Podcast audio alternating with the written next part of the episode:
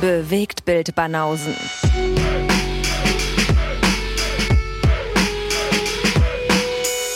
Filme, Kino und Serien, bis ihr kotzt. Boys and Girls, der bewegte Banausen-Hörerschaft. Herzlich willkommen. Hier seid ihr richtig. Goldrichtig. Goldrichtig, sagt Lee. Das, was Lee sagt. Da sind wir wieder mit einer weiteren Episode Film- und Serienpodcast Nummer 215. Ja, Ja, du klingst ja fit. Ich bin schon völlig durch jetzt, völlig matsch. das ist einiges ungewöhnlich für uns. Erstens haben wir selten so einen langen Vorlauf wie jetzt, weil ab morgen bin ich in meinem, äh, in meiner, bin ich wieder auf Pokertour in Tschechien unterwegs, wie schon ein paar Mal hier, dieser Podcast, äh, wie ihr ja mitbekommen habt. Mhm. Und deswegen nehmen wir ein paar Episoden vor. Insofern ist das jetzt äh, die Episode, die wir aufnehmen, ist ein guter Vorlauf. Haben wir auch selten. Ja. Aber auch die Uhrzeit, in der wir aufnehmen, weil wir hier zwei Kandidaten haben, die uns überfallen haben und äh, mit uns da etwas Special-mäßiges gemacht haben. Mhm. Das auch noch. Hat sich das so in die Länge gezogen, dass wir jetzt zu später Stunde tatsächlich diese Episode aufnehmen. Das kennen wir so auch noch nicht. Ja. Ja, und dann haben wir halt generell in der letzten Zeit so ein bisschen komprimiert alles machen müssen, ne? Aber hallo. Weil der Herr ist eine Woche beim Pokern. Da können wir ja nur hoffen, dass das gut läuft. Der Herr ist eine Woche beim Pokern, ja. War, dass ich wieder mit viel Kohle zurückkomme. Wenn das Und jetzt eine Woche ist, ist das wieder nur ein Turnier, was, wo du dann hoffst, möglichst lange drin zu bleiben. Nee, der Woche Oder- geht kein einziges Turnier. Also, so. also das Maximalste, was ein Turnier geht, sind drei Tage. Okay. Wenn du Tag 1, Tag 2 und Tag 3 ist, meistens der Finaltag. Also die sieben Tage Turniere, die gibt's nicht. Okay. Da, wo ich hingehe zumindest. Mhm. Okay, das heißt, du spielst mehrere. Ich spiele mehrere Turniere und bin dann direkt im Anschluss in Hamburg und besuche unseren Kumpel Chris Rodriguez, der hier auch schon zu Gast war, Ja. weil der heiratet. Und im Anschluss äh, direkt ans Auflegen fahre ich von Tschechien mit meinem Auto nach Hamburg und mache für den noch ein bisschen Musik auf seine Hochzeit. Geil. So ein bisschen feiern und ein bisschen Musik machen und äh, ein bisschen Spotify, also so eine Mischung aus, aus Arbeit und mit Spotify? Kumpels feiern. Ja, klar, er sagt halt Heißt, so, du schmeißt dann eine Playlist an, oder? na, nicht ich, sondern er will halt nicht, dass ich den ganzen Abend auflege, Ach sondern so. zwischendurch machen die halt alle Musik, wie sie Bock haben. Mhm. Das ist halt der Plan, so ein bisschen, Okay, also entspannt. bisschen Anarcho. Okay. Lassen wir schön eine äh, Revolverheld-Playlist laufen ja, ganz. mit den Oh Songs Gott, von ey. ihm. Hat seine Lady bestimmt richtig viel Bock drauf. Da haben sie bestimmt richtig viel Bock drauf. Vielleicht ist es ja der Hochzeitstanz, das ist vielleicht von Revolverheld. Meinst du? Ich weiß nicht. Nee, kann ich mir nicht vorstellen. Ich kenne ja Toni und äh, Chris, ich kenne ja beide. Das wäre komisch. Mhm. Okay. Ja, gut, aber eben. Du hast Programm, deswegen produzieren wir vor, damit wir das hier auch fleißig weiter durchziehen mit unserem geplanten Release immer. Ja. Und wir haben ja auch versprochen, dass wir mit Hoffi eine Episode machen. Da geht's ja auch um Bibi und Tina. Die ist ja auch lang ersehen bestimmt von einigen von euch. Ja. Da werde ich mich wahrscheinlich aus Tschechien melden. Also ich werde Mikro und alles und äh, das ganze Zeug mitnehmen und dann werden wir uns wahrscheinlich von da connecten mit dem guten Hoffi, weil der ist ja gerade in L.A. und das hat auch zeitlich nicht hingehauen, um das vorher zu machen. Insofern haben wir eine kleine Überschneidung, aber kriegen wir alles hin. Meinst du, da hat die Welt drauf gewartet? Bibi Da- und Tina. Da hat die Welt drauf gewartet, richtig. Also da in den Gefilden waren wir noch nicht unterwegs bisher, in den 215 Episoden. Das stimmt. Cool. Ja, wir hatten vielleicht schon den einen oder anderen Film, den man auch als Kinderfilm bezeichnen könnte, Mhm. aber in die Richtung sind wir tatsächlich bisher nicht gekommen.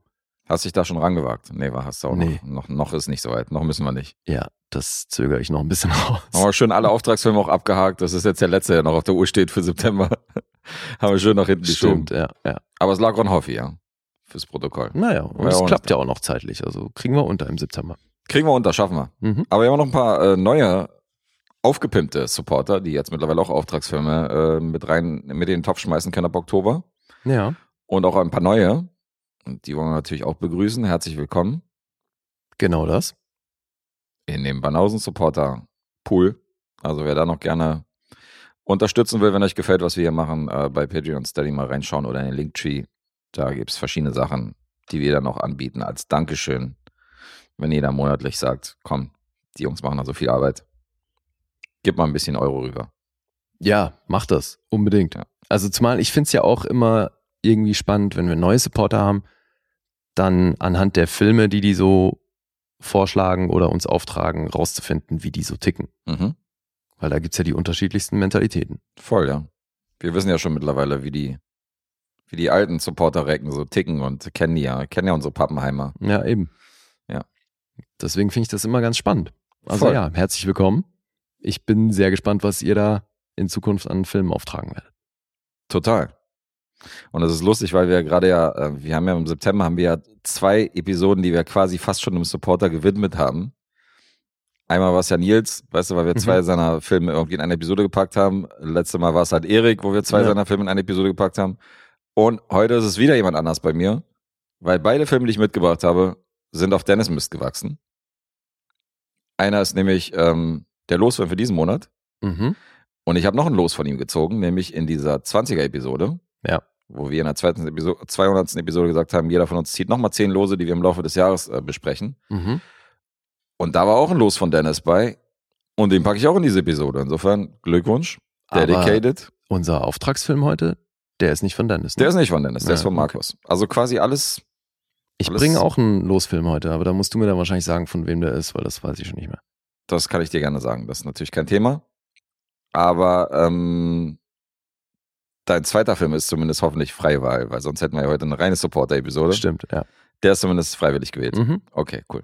Aber wenn jetzt ein Film, der nicht auf eurem Mist gewachsen ist, also seht ihr mal, was für ein Commitment wir hier an den Tag legen, Ja. dann ähm, lass es hinter uns bringen. Klingt ja spaßig. nee, nee, ich bin motiviert. Auf jeden Ja, Fall. ja. Ich freue mich. ja, geil. Fang an. Ähm, du hast sogar, glaube ich, meinen Losfilm von diesem Monat mitgeguckt, richtig? Habe ich. Hast du ja angeguckt? Ja. Vorbildlich. Wie schon gerade erwähnt, schöne Grüße an Dennis. Ähm, ich habe sein losgezogen. Das war noch relativ frisch, habe ich mir natürlich nicht aufgeschrieben. Wann er das zwar- reingeschmissen hat, Genau, und, und zwar hat er sich Set It Off gewünscht. Mhm. Ein ähm, Film aus dem Black Cinema der 90er Jahre. Und wir als Hip-Hop-Fans kennen natürlich diesen, diesen Film. 7 2021 hat er ihn reingeworfen. Also knapp ein Jahr später. Würde er rezensiert. Okay. Ähm, wahrscheinlich eine Zweitsichtung für uns beide. Ja. Und da waren wir gespannt drauf. Und ihr hat Mindestens. gesagt, hat auch Bock drauf, guckt er sich an. Das ist eins dieser Filme, wo man den Soundtrack natürlich als Hip-Hop-Fan rauf und runter gehört hat in den 90ern und wo man bestimmte Songs definitiv äh, zu Set It Off zuordnen kann. Mhm. Und der Look und die Macher und die Leute, die dahinter stecken, haben natürlich alle so ein bisschen was mit Hip-Hop zu tun. Und deswegen war es interessant, den mal wieder zu sichten und mal gespannt, wie der bei dir abgeschnitten hat.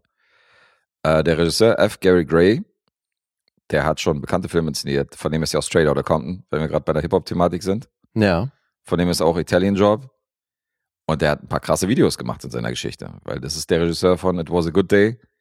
Ach was. Das ist der Regisseur von Miss Jackson Video von Outkast.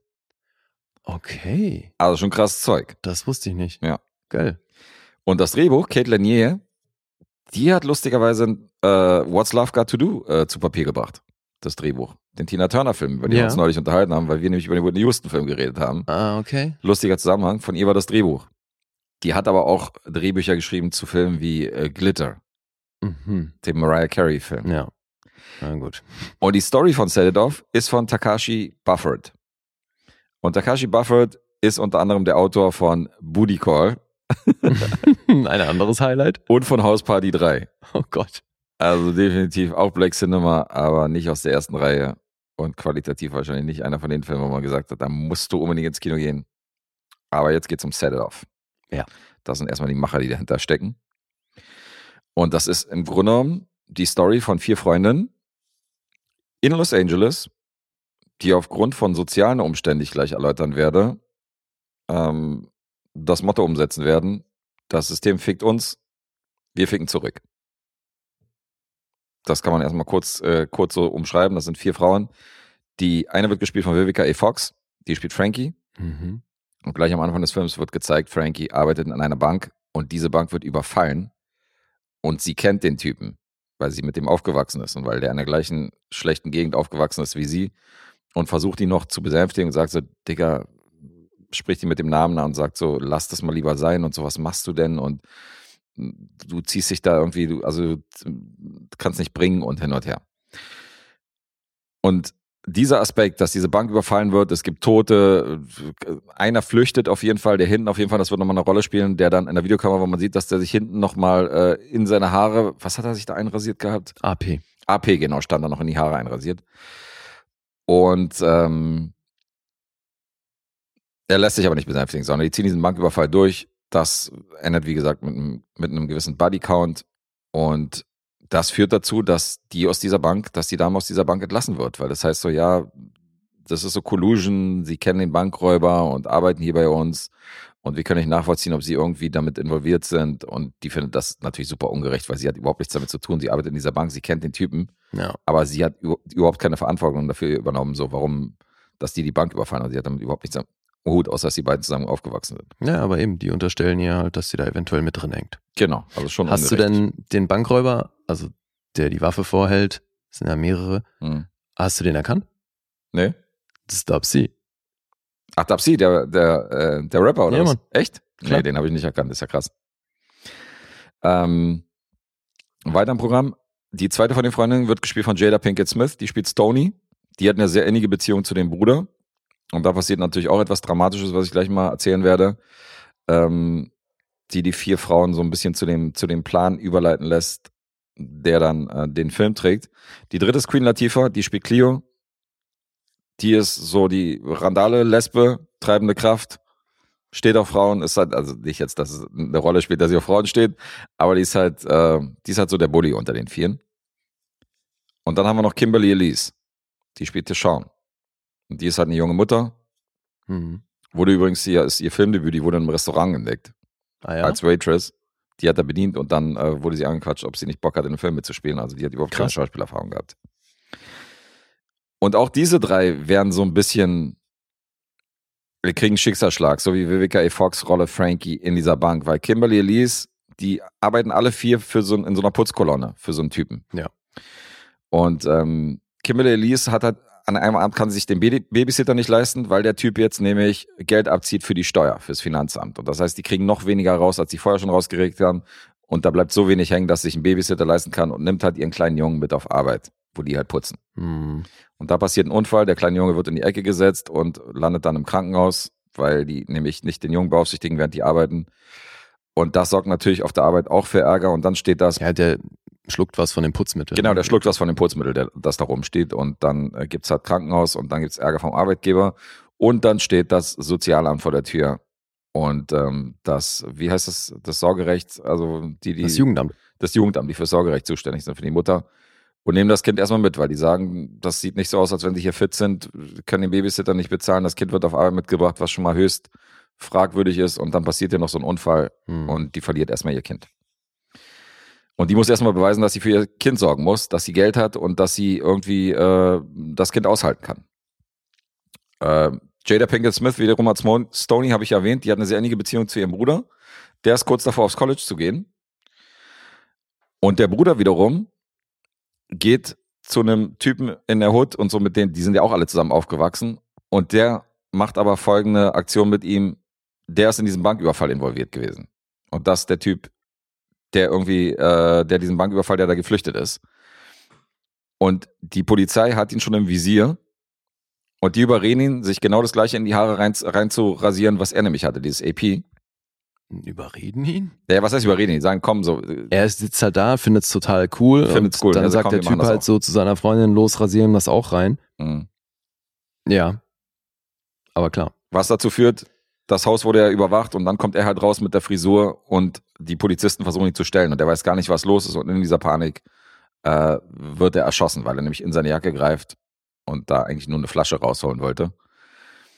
Und äh, die Polizisten das als Griff zur Waffe gesehen haben und ihn dann über den Haufen schießen, also den unschuldigen Bruder von Stoney, der Rolle von Jada Pinkett Smith, der dann auch bei dieser Aktion dann um die Ecke kommt. Also viele Schicksalsschläge in den anfänglichen Momenten die dafür sorgen, dass diese vier Damen sich dann zusammenpacken und dann sagen, wenn die dummen Idioten Banküberfall hinkriegen und dann eine Menge Geld kassieren, dann können wir das auch. Mhm.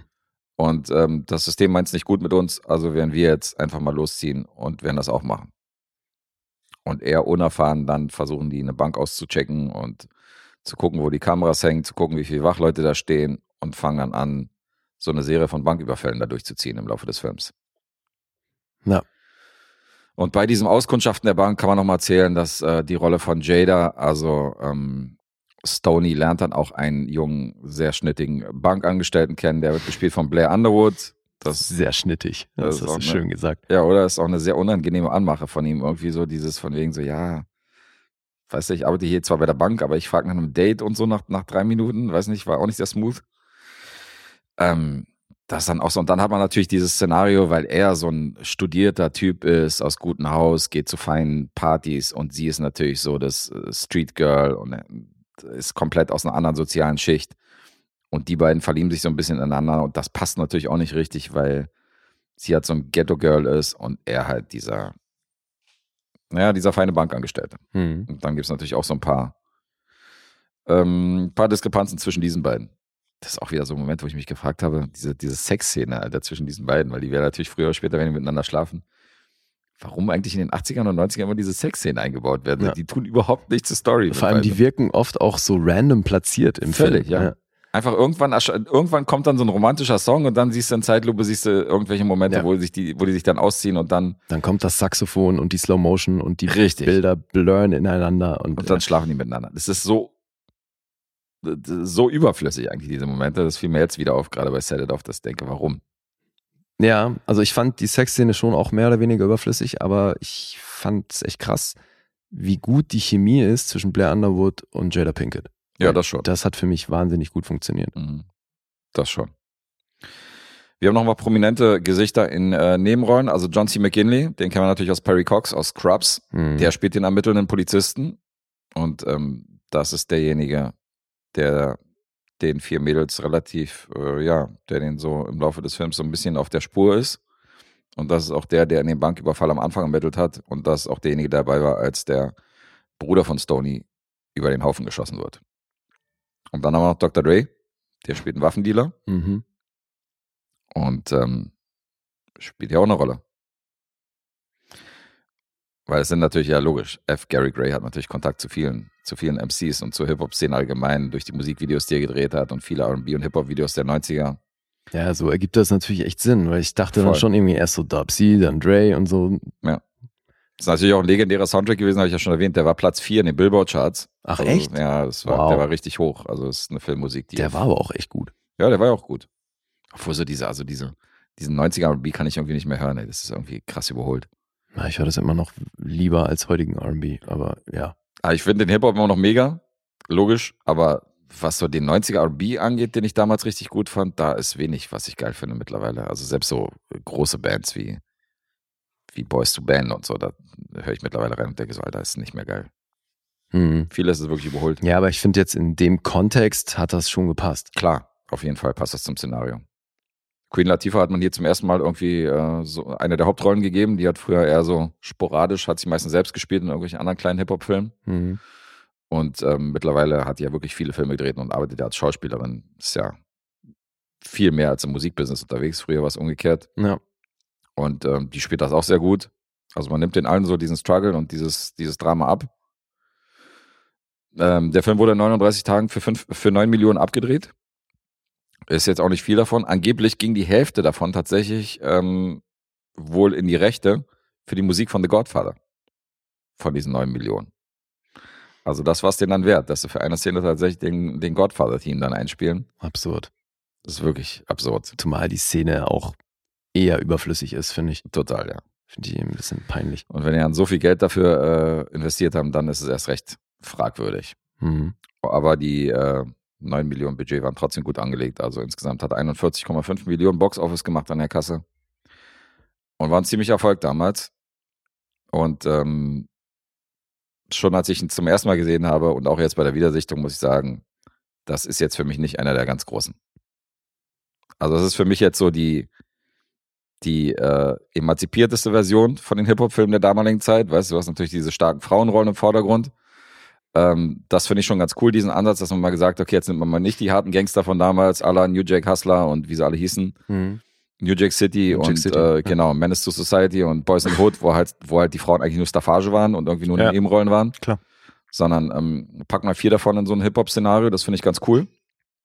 Aber der Film an sich ist schon ein bisschen soapy und es ist ein bisschen konstruiert und alle leiden und ähm, es ist natürlich, wir sind die krassen Opfer und das ist alles legitim, was wir hier machen, weil guck mal, wie übel uns mitgespielt wird. Also ist schon, ist schon so Seifenoper mit, mit äh, Banküberfall-Szenario. Set It Off ist jetzt nicht mein Favorite gewesen, aber der ist okay. Wie ist Mhm. dein Fazit? Na, ist witzig. Kann, sehr vieles sehe ich auch so, tatsächlich. Mhm. Aber der hat bei mir irgendwie einen Stein im Brett. Also ich weiß nicht, das ist wahrscheinlich jetzt so ein Nostalgie-Ding. Mhm. Weil der kam einfach für mich so auf dem Höhepunkt auch von Hip-Hop raus. So 96 war da einfach ein enorm gutes Jahr und irgendwie, Mhm. was für mich auch, also du hast schon recht, der Film bedient alle Klischees, Mhm. Lässt da wirklich wenig aus, also auch enorm viel, was so die 90s ausmacht, finde ich, ist da halt drin. Fehlt eigentlich nur noch, dass die irgendwie vor so einer Explosion in Slow Motion davonlaufen, aber ansonsten ist da wirklich eine Menge drin, was so die 90s ausmacht, finde ich. Ja, Slow-Mo wurde bedient auf jeden Fall. Aber hallo. Szenen. Ja. Und das auch eigentlich inflationär, ne? Also es Mhm. ist wirklich eigentlich zu oft. Aber eben, er bedient alle Klischees und macht das aber, finde ich, trotzdem ziemlich gut. Mhm. Weil eben, er ist im Grunde sehr generisch Ja, eigentlich schon. und macht eigentlich eben vieles, was man natürlich schon x-mal gesehen hat. Aber für mich ist Queen Latifah ein echtes Highlight. Ja, Alter, ich finde, die spielt das richtig, richtig gut, ey. Weil der kaufst du mal ab, dass die Gangster ist. Also, ja, der nimmst es voll ab. boah, Alter, Mhm. das macht die echt gut. Und ich finde auch Jada Pinkett hat das richtig gut gemacht. Mhm. Also, weil die war für mich halt nie so jetzt die Riesenschauspielerin, aber das Ding spielt sie echt gut.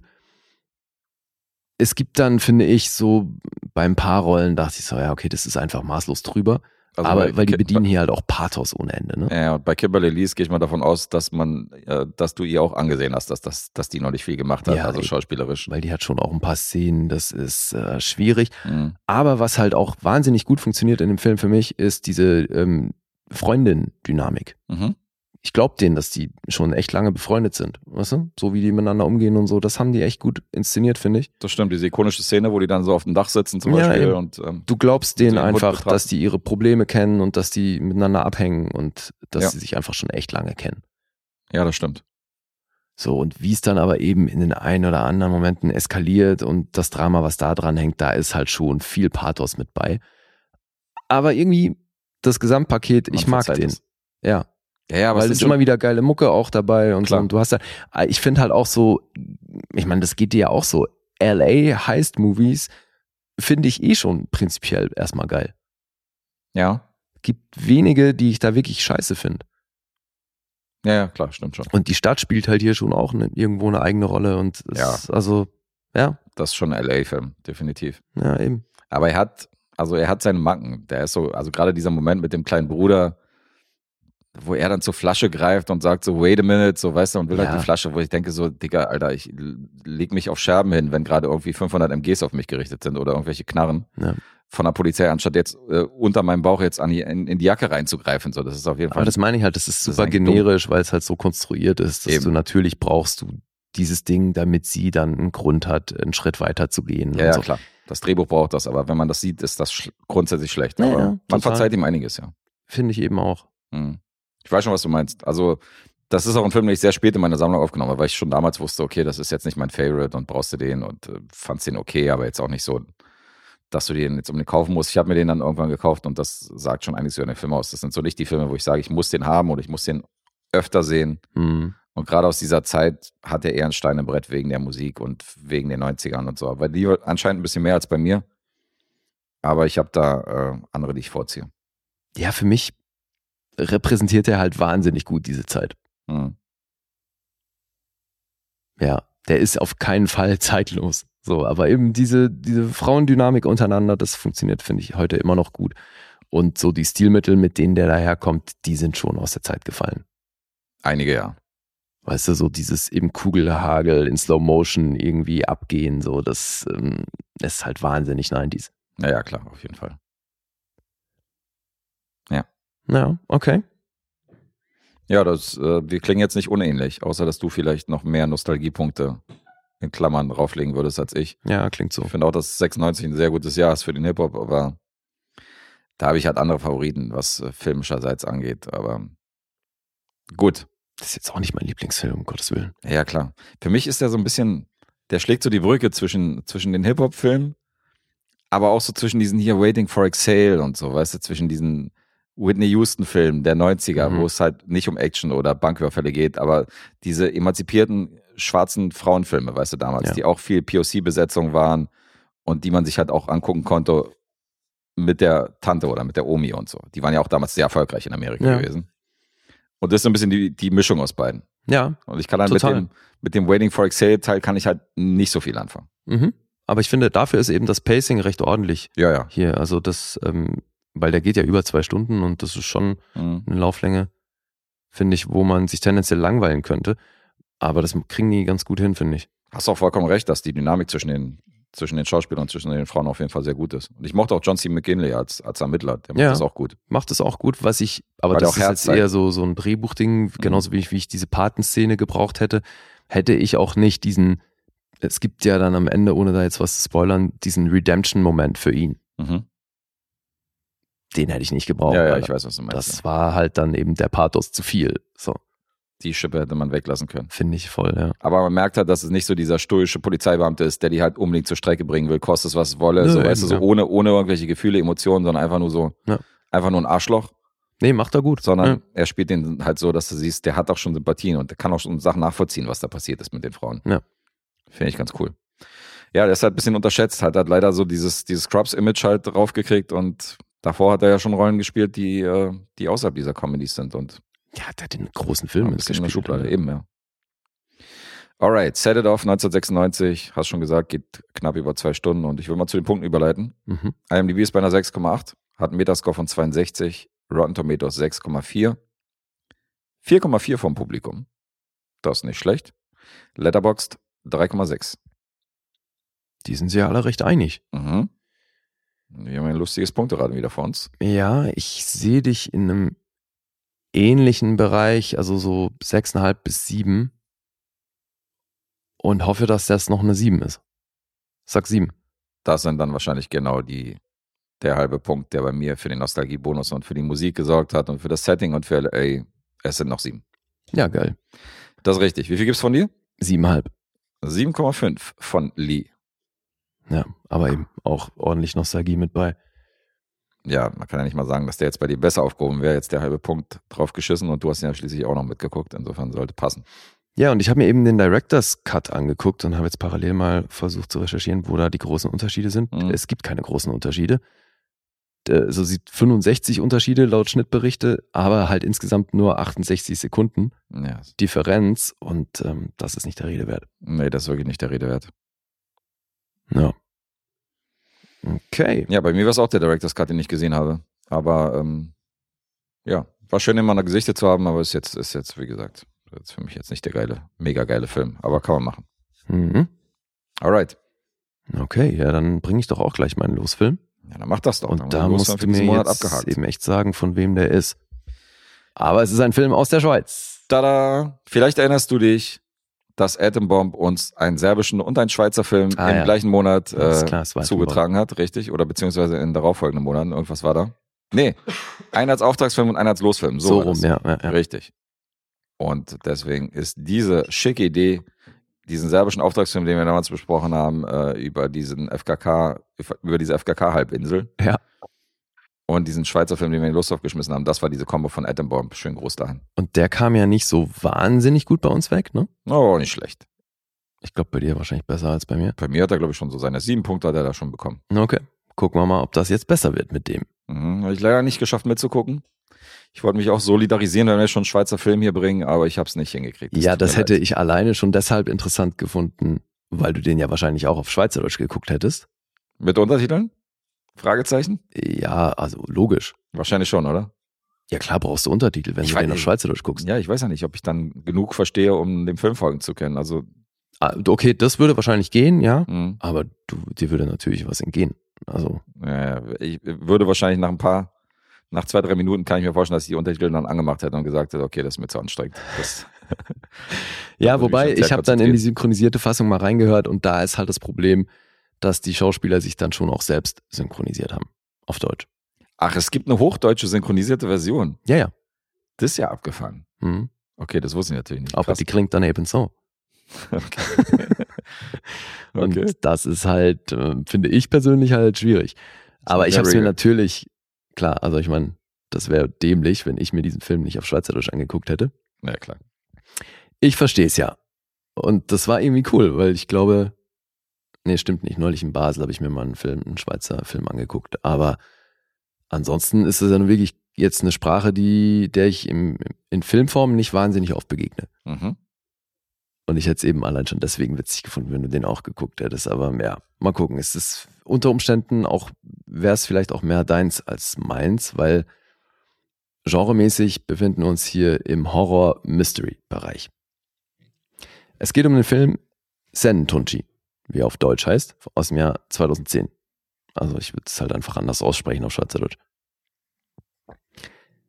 Ja, hast du denn generell schon mal was von dem gehört? Nee, also bewusst gar nicht. Als Atombob mir dieses Los beigetragen hat, hatte ich irgendwie das Gefühl, dass es um so eine Alpenlegende, irgendeine so mystische Geschichte ja, geht. das habe ich dir doch dann erzählt, oder nicht? Aber mir war auch, also mir war so, als Ach so, hätte ich ja, das schon vorher so schon, irgendwo okay. schon mal gehört. Also so eine Art Yeti der Schweiz. Also ich hatte ich im Hinterstübchen. Das wäre jetzt nie irgendwas, was ich jetzt irgendwie, wo ich Ja, meine Hand ja. für ins Feuer gelegt hätte. Ja, okay. Aber ich hätte geschätzt, dass es vielleicht Aber, sowas äh, ist. Yeti, ja gut. Es ist weder Yeti noch Bigfoot, sondern eben Senetunchi.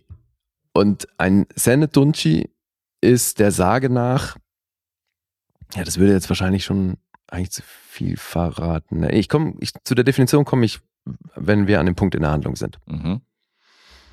Äh, Vorab, das ist ein Film von Michael Steiner. Der hat 14 Credits und hat in der Schweiz schon einige sehr erfolgreiche Filme gemacht. Ist also quasi ein großer Regisseur für den Job hier. Und das ist auch kein kleiner Film. Die haben sämtliche Förderungen bekommen, auch noch aus Österreich und ich meine auch noch irgendwas aus Norditalien. Also da waren auch ein paar Vereine, die ja zusammengekommen sind und schlussendlich hat der 5,5 Millionen Franken gekostet. Mhm. Das sind circa 5,7 Millionen Euro. Das ist also kein großer Sprung. Und das ist nicht gerade wenig, finde ich, für einen Schweizer Film. Ja. Zum Einspiel kann ich leider nicht viel sagen, weil auf den ganzen Portalen, wo wir immer zugange sind, da kriegst du ja wirklich nur Zahlen über halt äh, einen amerikanischen oder englischsprachigen Raum und da hat er Mhm. natürlich nichts eingespielt. Ja. So, die Story, die hat im Grunde drei Zeitebenen. Die fängt an mit äh, einer Texttafel, wo steht Alpen heute. Und dann sehen wir leider von einem wirklich grausigen Studio-Screen, also sieht sehr nach Studio aus, sehen wir dann ein kleines Mädchen beim Pilze sammeln. Es kommt dann so auf die Kamera zu und greift kurz vor der Kamera so einen Pilz und nimmt den mit. Sieht so nach Fliegenpilz aus und steckt er dann in ihren Korb und geht damit zu ihrer Mutter. Mhm. Und dann sind wir aber auch im richtigen Wald und äh, wir sehen dann, wie die kleine Mutter mit der Mutter spricht und ihr eben die Pilze zeigt und dann sagt die, nee, die sind giftig. Weil, und dann sagt die Kleine, ja, aber das ist total schön. Und dann sagt sie, na ja, aber die schönen sind oft die gefährlichsten. Mhm. Hint, die Hint, Hint. Ja. Und äh, dann sagt sie ihr, wir suchen Steinpilze. Geh mal da hinten hinter dem Baum da gucken. Es könnte sein, dass, da welche, dass du da welche findest. Und dann geht die Kleine dahin und ist dann da an, hinter so einem großen Felsen, guckt sie auf dem Boden rum und sieht da Steinpilze und plötzlich sieht sie auf dem Boden so eine Reflexion von irgendwas. Mhm. Und dann dreht sie sich um und guckt hoch und dann ist auf diesem Felsen oben drauf so ein Typ, der mit dem Spiegel rumwedelt und dadurch das Sonnenlicht halt auf dem Boden bounced. Mhm. und ihr damit zeigt, wo sie gucken muss. Ne, Und so findet sie dann die Steinpilze, bedankt sich bei dem Typ, wundert sich auch nicht groß, dass da einer ist, von den sie nicht kennt. Aber er ist ja auch ein kleines Mädchen, bedankt sich bei dem Herrn und oder bei dem Jungen und sammelt dann die Pilze ein und sieht dann neben den Pilzen irgendwie so einen Knochen liegen, zieht den so hoch und stellt dann irgendwann fest, dass sie ein Unterarm-Skelett in der Hand hat. Also es Okay. Knochen eines Unterarms. Schreit dann los und dann gibt's einen Cut und dann sehen wir eben die Spurensicherung und die Polizei, wie sie da die äh, Sachen freilegen, diese Knochen, die da liegen. Und dann gibt's einen Dialog zwischen der Mutter und dem Polizisten, Mhm. weil es natürlich dann um den Jungen geht, der, den die Kleine gesehen hat. Dann zeigen die ihr äh, so eine Datenbank mit verschiedenen Bildern von irgendwie vermissten Leuten in der Region. Und dann sagt die Kleine irgendwann, der, der war's. Und dann sagt der Polizist, ey, kann nicht sein, der wurde 1975 als vermisst gemeldet. Also selbst wenn es der war, sieht der nicht mehr so aus. Dann sagt sie, doch, auf jeden Fall, das war der. Und dann gibt's eben einen Dialog zwischen der Mutter und des Polizisten, weil der Polizist dann sagt so, Herr, also sorry, kann halt nicht sein. Und dann erzählt die Mutter, ja, es gab hier aber schon mal einen Polizisten, der nicht an Geister geglaubt hat. Dann springen wir zurück in der Zeit und sind im Jahr 1975, Also Mhm. wir sind hier sowieso in den Alpen, ne? Graubündner Alpen, so, also mitten in der Schweiz. Und halt ziemlich isoliert alles. Das ist so ein Bergdorf, da wohnt eine Handvoll Leute. Und halt eine sehr kleine Gemeinde. Und es gibt da eben dann natürlich so den Pfarrer im Dorf und halt den Polizisten und ne, ist auch wieder so eine Region, wo es dann halt jeden Job einmal gibt. Auf jeden Fall halt wenige Leute, das ist hier wichtig. Weil dann, als wir dann ins Jahr 1975 springen, steigt die Handlung mit dem Tod eines Pfarrers ein. Mhm. Da gab es einen jungen Pfarrer und der alte Pfarrer, der kommt in die, zum Polizisten gerannt und sagt eben, ja, der, der Typ hat sich aufgehängt. Dann untersuchen die das und das sieht eben alles nach Selbstmord aus. Und dann fragt sich aber natürlich diese christliche Gemeinde da, ja, wie kann das denn sein? Warum sollte so ein junger, gesunder Pfarrer sich zu so etwas treiben lassen? Und dann sagt der alte Pfarrer, na ja, da sind Dämonen im Spiel. Das kann der einzige, kann nur der einzige Grund sein, wenn, dass der sowas macht. Mhm. Und der Polizist untersucht dann den Vorfall. Und als die dann den, den jungen Pfarrer zu Grabe tragen wollen, taucht plötzlich ein, eine junge Frau auf. Die ist ziemlich verdreckt und in so, eine, in, äh, in so einem leichten Kleid angezogen und steht dann halt plötzlich da und bricht zusammen. Und dann unterbrechen die diesen Trauerzug und der Polizist geht hin und hebt die auf und äh, bringt die halt zum Arzt. Weil es gibt natürlich auch den Doktor im Mord. Und der untersucht die dann und irgendwie, ja, also der legt die dann erstmal da auf den Tisch bei dem und räumt alles frei bei sich und Polizei und lässt dann eben den, den Arzt rufen. Und kaum liegt die da, schmeißt sie sich ihm auch schon im Hals und will den küssen. In dem Moment kommt der Doktor rein und meint so, okay, so schlecht scheint sie nicht zu gehen. Und der, halt dann, der Polizist wehrt die dann so von sich ab und denkt so, ja, was geht? Ist nicht so klar, was mit der los ist.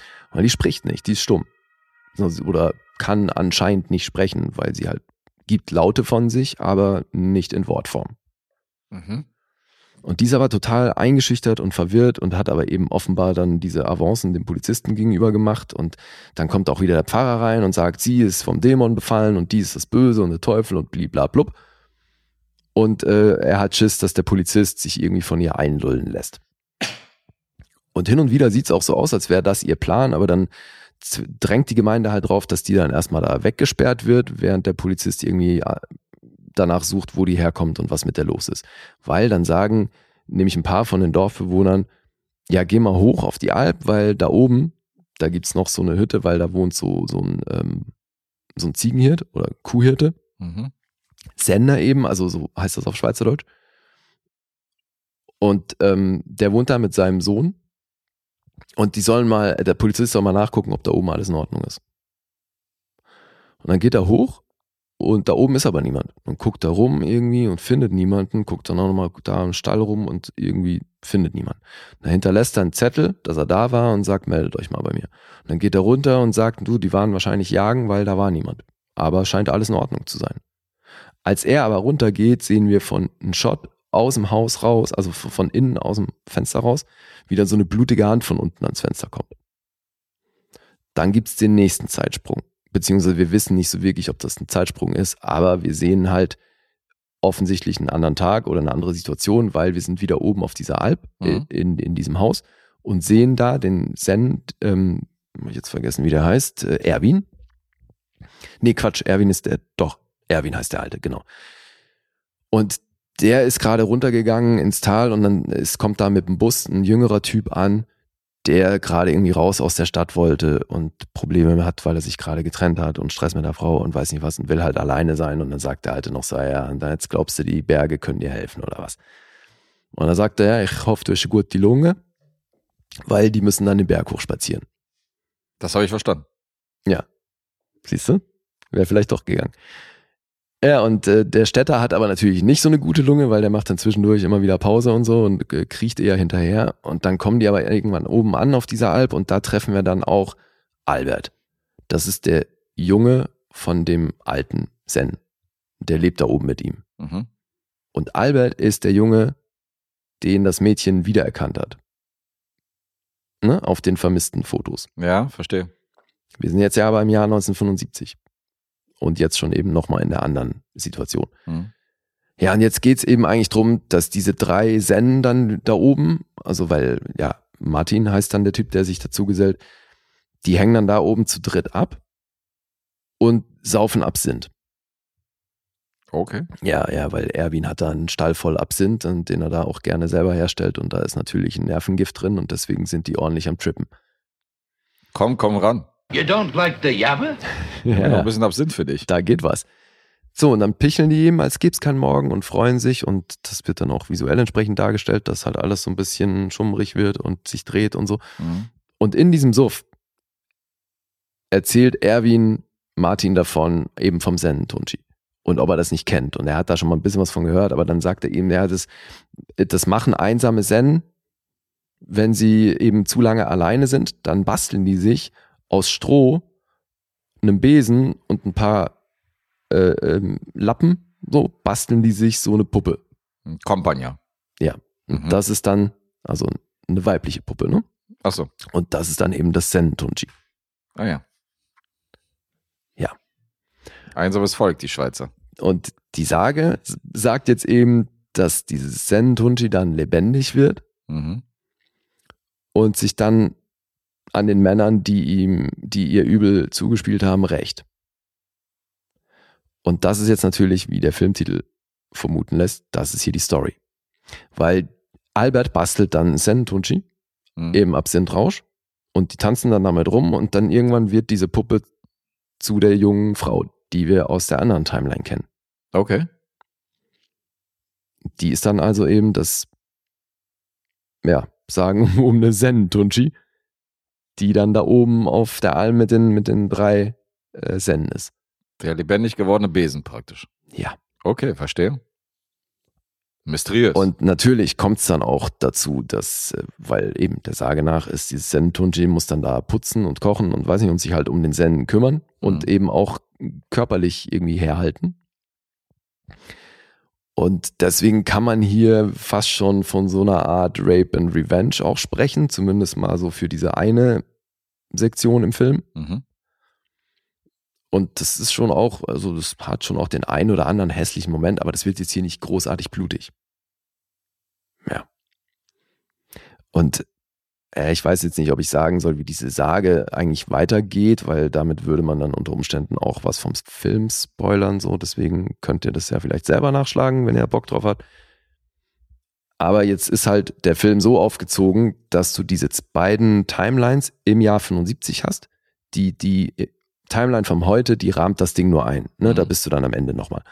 Aber der Film spielt in 1975 und da hast du eben diese unterschiedlichen Timelines, die dann auch so verwoben sind, dass die irgendwann zueinander finden. Und das ist, finde ich, zwar einerseits clever, weil du dadurch als Zuschauer so ein bisschen dran bleibst, um das halt immer mehr für dich zusammenzusetzen. Aber es ist im Grunde auch viel Lärm um nichts, weil es so ein bisschen, also es bläst das Ding halt ein bisschen auf und macht es eigentlich unnötig kompliziert, Mhm. Weil das ist es halt im Grunde ja nicht, die Handlung. Wäre es ein besserer Kurzfilm gewesen. Nee, so nicht. Also das auf keinen Fall. Aber das ist halt, die springen halt hier wirklich permanent hin und her. Also du bist Mhm. dann immer wieder oben bei den drei Sennen und dann im Dorf mit dem Polizisten und dem Mädel. Okay. Beziehungsweise das Mädel findet ja in beiden Timelines statt. Mhm. Und dann geht es eben für dich irgendwie drum zu wissen, wann kamen die runter ins Dorf und was ist mit den Typen oben und so. Mhm. Weil du hast Verstehe. ja am Anfang gesehen, dass die irgendwie offenbar nicht mehr da waren, beziehungsweise nur eine blutige Hand und so, ne? Also irgendwas muss da oben vorgefallen sein. Mhm. Das kriegst du gleich zu Beginn mit, aber es geht dann eben drum, das immer weiter zusammenzusetzen. Und ja, das ist Sennetunchi. Okay. Ja, das Sentunchi wird tatsächlich von einer französisch-amerikanischen Schauspielerin gespielt, die man sogar aus Gossip Girl kennen könnte. Ich weiß nicht, ob dir der Name was sagt. Roxanne Mesquida. Nee, und Gossip Girl habe ich jetzt nicht gesehen, trotz aller Mädchenserien. Der ging an mir vorbei. Nee, aber die hat 42 Credits und hat tatsächlich ähm, einiges auch amerikanisches gemacht, ja. Mhm. Wen du aber wahrscheinlich kennen könntest, ist der Herr, der den Polizisten spielt. Sebastian Reusch wird von Nikolas Ovtcharek gespielt. Oh ja, der Name sagt mir was. Ja, der ist ja Österreicher eigentlich. Mhm. Und ich meine, das klappt erstaunlich gut mit dem Schweizerdeutsch, muss ich schon sagen. Mhm. Auch wenn es manchmal so ein bisschen befremdlich war, weil ich den halt durch Braunschlag und altes Geld und so, ne, ich, ich meine, ich feiere den Typ eh, Mhm. aber ich kenne ihn halt aus diesen Schalko-Sachen und das ist ähm, natürlich hart österreichisch. Und das ist halt nicht das Gleiche. So, aber er kriegt das mit dem Schweizerdeutsch echt gut hin. Geht. Ja, ja, geht voll klar. Ja, und die anderen eben, das sind alles Leute, die man primär aus der Schweiz kennt, außer vielleicht der Junge, der den Albert spielt, das ist Joel Bassmann, Mhm. der dreht auch in Deutschland einiges. Und ja, also Albert ist ja auch stumm. Und wie er den spielt, also ich weiß nicht, ich glaube, da wäre echt mehr drin gewesen. Aber das trifft, finde ich, eh fast auf jede Rolle zu hier. Mhm. Das ist alles irgendwie so bestenfalls solide, was die hier machen. okay. Ja. Ja, jetzt ist das auch kein Hollywood-Blockbuster. Also ist das so ein, kann man das ignorieren, die schauspielerischen Leistungen bei so einem kleinen Tiroler Gruselfilm oder Jetzt nicht aus dem. T- äh, nicht Tirol, sondern so Digga. ein Alpengruselfilm, wollte ich sagen. Ähm, nee, klar, ist jetzt äh, so, ich sag ja nur, da mehr wäre mehr drin gewesen. Mhm. Aber es gibt halt schon Szenen, wo ich glaube, dass das mit einem anderen Schauspiel die Nummer nochmal echt unterstützt hätte. Mhm. Aber ja, einer, ich habe mich schon auch irgendwie gefreut, eben einen Film auf Schweizerdeutsch zu gucken. Das war irgendwie ganz cool. Aber so eine also krasse Empfehlung ist das jetzt wirklich nicht von mir. Mhm. Den kann man schon machen. Und für Fans des Genres ist es bestimmt auch interessant, weil wir hatten es ja neulich davon, dass diese, diesen Alpenhorror, ne, wo du halt einfach immer auch diese Isolation vorgegeben hast, das hat halt schon irgendwas. Ja. Und auch so, dass du eh locker erzählen kannst, dass halt das Mindset der Leute auch einfach entsprechend äh, weit zurück geblieben ist. Mhm. Naja, auch diese Langeweile dann, weißt du, Ja, ja eben. was ja, die Grund, was ja das Grundgerüst ist. Das ist der Punkt. Das ist, die baut, ja. ja, geschrieben haben das äh, Stefanie Japp. Das ist tatsächlich ihr einziger Credit. Die ist eigentlich eher Schauspielerin, mit 63 Schauspiel-Credits und hat das Ding hier geschrieben, zusammen mit Michael Sauter. Der hat mitgeschrieben bei Schwarze Schafe. Oh, Und der hat auch von, von dem Oliver Ries noch jetzt den, einen der letzten Filme geschrieben, Affenkönig. ah ja. Ja, ist sie dir denn ein Begriff als, als Schauspielerin? Nee. Nicht. Mhm. Mhm. Ja, und der Regisseur hat eben auch mitgeschrieben. Ja, hat in Zürich auf dem Filmfestival Premiere gefeiert. Mhm. Dann ab dem 14. Oktober 2010 in den Kinos gewesen und hat bis zum Jahresende 150 Besucher gezählt. Was jetzt nicht viel klingt. 150.000, sorry. Ach so, okay. 150 150 klang wirklich nicht viel. 150.000. Und jetzt gibt ja das von Oktober bis zum Jahresende 150.000 Besucher und damit wurde der der erfolgreichste Schweizer Film des Jahres 2010. Ah ja.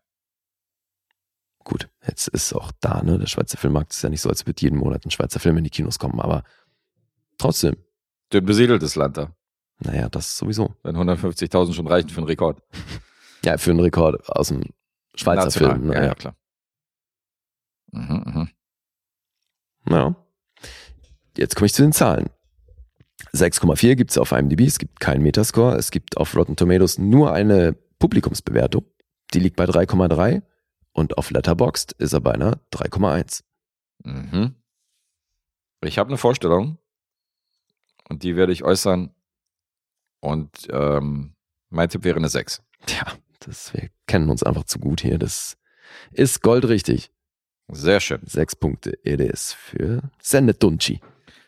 Die Sendentunchi. Dann haben wir immer noch ein 0 zu 0. Mhm. Ja, und Absinth ist eine lustige Sache. Hast du schon mal Absinth getrunken? Ja, klar. Ja? Du noch nie? Nee, noch nie. Aber das Ding ist, du kriegst hierzulande, kriegst du ja jetzt nicht den Absinth, der wirklich mit Nervengift versetzt ist. Also, Also der ist dann eher verdünnt oder was? ja, Okay. nee, das sind halt andere Sachen drin. Also das schmeckt dann vielleicht wie Absinth, aber das ist halt ziemlich sicher nicht. Also es gibt ja hier in Mitte gibt's doch diesen Absinthladen Ja, ja. und ich habe mir sagen lassen von irgendwelchen Leuten hier aus dem Nachtleben, dass du da unter der Theke kriegst du da the real deal so. Ach so. Aber habe ich nie ausprobiert. Mhm. Aber ich habe in Frankreich mal beim Snowboarden, Alter, da war so eine harte Party und da stand ein Typ, der war völlig auf Absinth und hat sich halt mit einer Telefonzelle unterhalten. Alter, okay. Und da war niemand drin, ne? Also die Telefonzelle hat zu ihm gesprochen. Das ist auf jeden Fall auch eine geile Nummer. Mhm. Ich habe von irgendeinem Schauspieler gehört, dass er aufgehört hat zu trinken oder aufgehört hat, Drogen zu, zu nehmen, als bei einem Dreh ein Pferd zu ihm meinte, fuck off. Das war der Punkt, wo er gesagt hat, der muss weniger saufen. Ich weiß nicht mehr, wer das war. Ich habe neulich dieses Zitat von ihm gelesen. Nee, das war Ozzy Osbourne, genau. Das war Musik. Ozzy Osbourne. Ozzy Osbourne hat gesagt, dass er aufgehört hat mit Saufen, als ein Pferd zu ihm meinte, fuck off. Das ist ein guter Zeitpunkt, ja. Ja, spätestens da wusste er Bescheid. Das geht so nicht. Fand ich auch sehr witzig. Gut, schöne Grüße an Attenbomb Ja, und dann von einem Supporter zum dritten Supporter, Zum den wir nächsten. schon in dieser Episode grüßen. ja. Und Markus hat sich diesen Film beim Punkteraten verdient. Mhm. Und die Preise werden von uns natürlich brav geliefert. Und der hat sich gewünscht, dass wir über den Film Midnight Express reden. Jetzt bin ich mal gespannt. Aus dem Jahr 1978.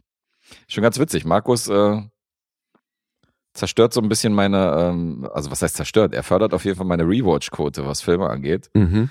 Der schlägt ja sehr viele Filme vor, die ich schon gesehen habe. Also unter anderem so I, Tonya und äh, Captain Fantastic habe ich ja wirklich nach zwei, drei Jahren dann wieder neu gesichtet. Das ist ja normalerweise nicht mein Style. Ist das bei diesem jetzt hier auch so kurz nur her, dass du den gesehen hast? Nee, nicht ganz. 2009 habe ich den gesehen. Also ich habe nochmal nachgeschlagen. Der ist eine Weile her. Hätte ich jetzt niemals gedacht. Ich dachte tatsächlich, es ist viel weniger her, 2009. Und ähm, ja, die Sichtung ist immerhin schon 13 Jahre her. Insofern ist das, ist das auch fein. Aber ich bin mit den anderen Filmen auch fein, sofern ich die cool fand. Mhm. Wenn das Filme sind, die ich vor zwei, drei Jahren gesehen habe und die ich natürlich nicht so geil fand, ist das scheiße. Aber wenn ich weiß, dass ich die Filme mag, ist, ist halt so ein kurzfristiges Rewatch für mich auch cool. Aber werden halt niemals Filme, die ich dann in der kurzen Zeit nochmal, für mich kurze Zeit nochmal neu gesichtet habe. Ja, klar. Ja, Aber ich für- kannte den noch nicht. Genau, für dich war es das erste Mal, oder? Ja. Super interessant. Mhm. Und du hast Und hattest du den denn 2009 das erste Mal gesehen? Da habe ich ihn das erste Mal. Ah ja, okay. Ja, das stimmt. Mhm. Und du hast ja, hast ja reingekniet hier in die Rezension. Also hast ja, äh, hast Ja. ja. Behind-the-Scenes-Material dir angeguckt auf YouTube und alles, was du kriegst. Es gibt so ein Making-of in drei Teile aufgeteilt, aber halt jeweils eine halbe Stunde oder 25 Minuten. Mhm. Und ja, das habe ich mir auch noch angeguckt. Das war sehr interessant, weil da, das besteht primär aus Interviews. Dass du halt in Interviewmomenten, ähm, also die sitzen da und unterhalten sich halt mit Alan Parker und allen Beteiligten eigentlich. Und vor allem eben auch mit den Produzenten. Okay. Und die erzählen schon recht viel interessanten Stuff. Halt so über die Entstehung und was Mhm. da für ein Risiko dran hing und blablabla. Kommen wir gleich zu. Ja, weil wir können schon mal vorab schicken, dass äh, das ein Film ist, der ein ganzes Land ähm, beleidigt zurückließ und ähm, ein ganzes Land verärgert hat. Nämlich das Land, wo dieser Film spielt, so vom Schauplatz. Das kann ich ein Stück weit verstehen, ja. Ja, zum Teil kann man das verstehen, weil die kommen mir nicht ganz gut weg. Und äh, ich kann mir schon vorstellen, dass der eine oder andere Urlauber damals sein Ticket äh, gecancelt hat oder vielleicht äh, umgebucht hat in ein anderes Land. Ja, und es ist deswegen auch wenig verwunderlich, dass der deswegen in Deutschland ein harter Flop war, ne? Ja, definitiv, weil Das die Quote halt- der Landsleute, die hier eine Rolle spielen, ist in Deutschland schon recht hoch. Ja. Ähm, der Regisseur war Alan Parker. Den kennen wir natürlich aus Angel Heart, aus Mississippi Burning, aber auch aus coolen Filmen wie Commitments. Hat schon große Filme gemacht und Midnight Express Ja, ist aber erst sein zweiter Langfilm hier. ist ein zweiter Langfilm, richtig. Ein ziemliches Frühwerk von ihm. Ja. Und das Drehbuch interessanterweise von Oliver Stone, das hätte ich nicht gewusst. Das war wiederum sein Debüt, ne? Mhm. Oder? Sein Drehbuchdebüt. Ja. Ja. Hat aber ähm, gleich den Oscar kassiert Das ist so hart, oder? fürs Drehbuch. So krass. Einfach mal, äh, der Film hier übrigens sechsfach Oscar nominiert. Also richtig gut im Rennen gewesen. Äh, gewonnen hat er für Oliver Stone Best Writing und Best Musik. Also der Score wurde äh, prämiert von Giorgio Moroder. Den mag ich ja sowieso so, seine Scores. à la Scarface und Co. Auch sein Debüt übrigens. Ach, das war auch sein Debüt? Ja. Okay, wie krass. Das ist der erste Kinofilm, den er gemacht hat. Abgefahren. Der war davor eher so mit Donna Summer und halt so, ne, so hat so Disco-Kram gemacht. Mhm. Ja. Deswegen ist insofern auch interessant, dass das halt, weil den Musik-Oscar hat er eben auch bekommen. Mhm. Und das war der erste Oscar für Synthi äh, Synthesizer-Mucke. Ach, wie cool. Ja. ja. Der war ja, also seine Glanzzeit war definitiv die 80s. Da hast du den, am City hast du schon gehört, okay, es ist Giorgio Moroder. Ich glaube, ich glaube, Tron hat auch die Musik geschrieben. Bin mir jetzt nicht sicher, aber der hat schon krasse Scores gemacht. Ja, und halt Scarface und sowas. Und ich Ja, finde, Scarface auf jeden Fall. äh, das ist, das war für mich so ein krasser Moment, Alter. Und das dauert ja nicht lange, bis dieses Hauptthema einsetzt. Mhm. Und ich dachte nur so, Alter, was? Aus dem Film ist das? Weil, Kanntest du ja? ey, Outcast hat das gesampelt. Alter, das ist auf dem Album, ich glaube, äh, Return to the G's. Ah, okay, krass, hätte ich nicht zuhören können. Okay. Hier, kennst du diesen Bounty Killer mit Mob Deep Track? Und äh, Big Noid ist auch noch dabei? Ja. Auf dem den kenn Blade ich. Soundtrack war der. Ja, den kenne ich. Ja, das ist das Sample, Alter. Das Okay, ist das das, das, ist das Main Theme hier von Midnight Express, Alter. Deswegen, ich dachte so, Alter, was geht denn ab? Okay, aus dem Film, wie krass. Weil es Abgefahren. gibt so viele Hip-Hop-Tracks, die das Ding gesampelt haben. Ja, da freut sich Markus, dass er noch ein bisschen hier Hip-Hop, Hip-Hop-Nebenwissen hat, und noch ein paar Fun-Facts kriegt. Der ist aus unserer Ecke. Mhm. Ja, das war fast schon das Highlight für mich an dem Film. Fast schon das Highlight. Ja. Oje, oje, oje, oje. Wir haben ja mit Classic Dave auch über Midnight Express geredet und der hat ja auch gesagt, dass er den übelst mag und Ja, dass er den schon fünfmal gesehen hat und liebt den Film auch. Mhm. Äh, in vier Kategorien ist er leer ausgegangen, nämlich Best Picture. John Hurt war nominiert als beste Nebenrolle. Sicher der namhafteste im Cast. Ähm, Mit Ankündigung wohlgemerkt. Ankündigung? Die Produzenten haben ihn original damit gelockt. Wobei, also Ach, er, dass es eine Oscar-Rolle wird. ja, der hat okay. gesagt, willst du einen Oscar gewinnen? Also was, wie? Also hier, die Nebenrolle. Zack. Okay. Also wirklich echt mit Ansage. So, also gut, er hat ihn nicht bekommen, aber äh, das Ding Er ist, war am Rennen. es ist auch der einzige Film, bei dem er ungelesen zugesagt hat. Hm? Hat er erzählt in dieser Doku. Weil er, er hatte davor irgendwie Kurzfilme von Alan Parker gesehen, war so geflasht, dass er hier einfach ungelesen zugesagt hat. Allein wegen den Kurzfilmen. Ja. Ja, und der war auch nominiert natürlich als beste Regie. Und Schnitt war nominiert. Ja.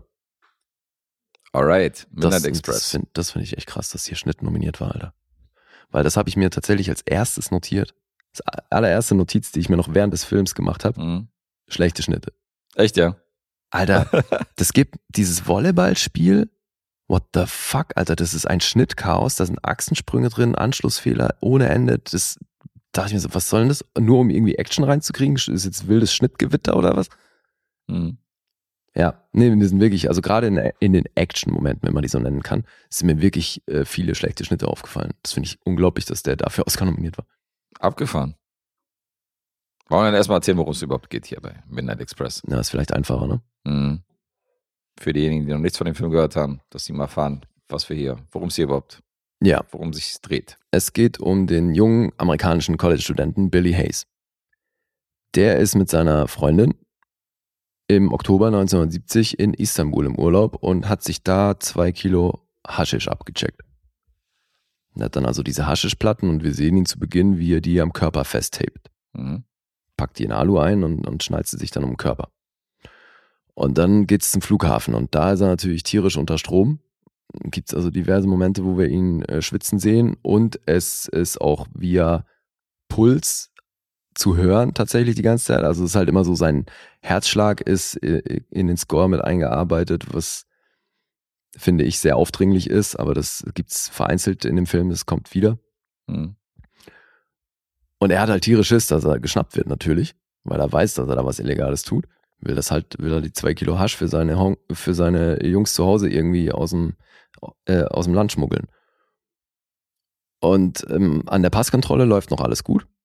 Er trennt sich auch relativ schnell dann aus der Schlange von seiner Freundin, weil er eben ähm, tierisch Schiss hat und es dann auch schafft, also mehr, mehr oder weniger unkontrolliert da durchzukommen, denkt er. Dann wird er nochmal aufgehalten, wird nochmal kontrolliert und natürlich schwitzt er nochmal. Dann wird er aber durchgelassen und ähm, weil aber eben die politische Situation im Land gerade die ist, die sie ist, gibt's dann eben auch ähm, Sorge, dass Leute irgendwelche, irgendwie Sprengstoff oder Waffen mit an Bord bringen. Also werden die Leute vor dem Betreten des Flugzeugs nochmal wirklich, kriegen die nochmal so eine grobe Mhm. Leibesvisite. Visitation. Direkt auf dem Rollfeld, ja. Ja. Und äh, dabei ja, wird er ertappt und dann sofort abtransportiert. Und dann geht's in den Knast. Mhm. Und bei der Verhandlung, ähm, also die kommt auch ein bisschen später, aber da ist der Staatsanwalt, dreht halt völlig hohl und will ihm halt Schmuggel unterstellen. Und der Anwalt plädiert aber eben nur auf Besitz. Und auch wenn die das am Anfang so kommunizieren, als wäre das eigentlich, m, naja, ein Ding mit guten Aussichten, kriegt er dann vier Jahre erstmal, ne? Ja, irgendwie Ja, sowas. genau, er kriegt vier Jahre Haft und ja, ist dann erstmal im Gefängnis und auch wenn sein Vater ihn da besucht und ein Typ vom Konsulat und irgendwie es viele Leute gibt, die, die ihm irgendwie Hoffnung machen, erlebt er dann erstmal die hässliche Realität im türkischen Gefängnis. Ja, die sind da nicht so nett zu ihm. Nee, da wird er einfach regelrecht misshandelt. Mhm. Und um diese Umstände in einem Gefängnis geht es und wie er dann eben äh, es schafft, da rauszukommen. Und auf welchem Weg. Ich weiß gar nicht, wie weit wir da erzählen sollen. Also der Titel bezieht sich darauf, dass ihm dann einige Mitgefangene relativ schnell sagen, naja, die beste Chance hier rauszukommen ist, du nimmst den Midnight Express. Was halt so ein bisschen Knastlingo für Flüchten ist. Mhm. Ja. Ich weiß nicht, wie weit sollen wir in der Handlung gehen? Naja, auch wenn diese Story jetzt natürlich auf den, auf den äh, Geschichten, auf den Erzählungen von dem, von dem wahren Billy Hayes jetzt irgendwie äh, basiert, heißt ja nicht, dass jeder die kennt. Insofern werden wir das handhaben wie bei jedem anderen Film und wir werden natürlich nicht groß spoilern oder jetzt zu weit in die Geschichte reingehen. Naja, zumal es wirklich nur lose darauf basiert. Also Ja, ja. die haben hier schon sehr vieles abgeändert. Und natürlich fürs Drama da sämtliche Antagonisten hinzugefügt und so. Und das ist nahezu alles ausgedacht. Hm, klar. Also das Einzige, was wirklich, oder so ziemlich das Einzige, was noch auf dem Buch basiert ist, wann er reingekommen ist, wie lange er da drin war mhm. und äh, dass er über Griechenland schlussendlich rauskam. Aber ähm, ansonsten, was sich da abspielt und auf wen er da trifft und auch die Stationen, so, Mhm. das ist anders. Also in Realität war es auch so, dass der in vielen verschiedenen Gefängnissen war. Okay. Ja. Und am Ende ist er auf so einer Gefängnisinsel gelandet. Mhm. Das ist schon so ein bisschen Papillon. Und ähm, das haben sie natürlich aus produktionstechnischen Gründen, um das zu vereinfachen, haben die das auf eine Location begrenzt. Hm, klar. Und weil du sonst halt auch sämtliche Nebenrollen, die du hier erzählst, natürlich immer wieder verlierst, Hm. Ja, wenn, er, wenn er die Location wechselt. Und eben, also es gab hier einige so produktionstechnische Gründe, warum die die Story eben angepasst haben, um daraus halt einen Film zu machen. Aber wie die da rangekommen sind, finde ich eh ziemlich interessant, weil das Buch gab es nicht wirklich, also gab es nur kurz vor dem Film, weil das ist fast parallel entstanden. Mhm.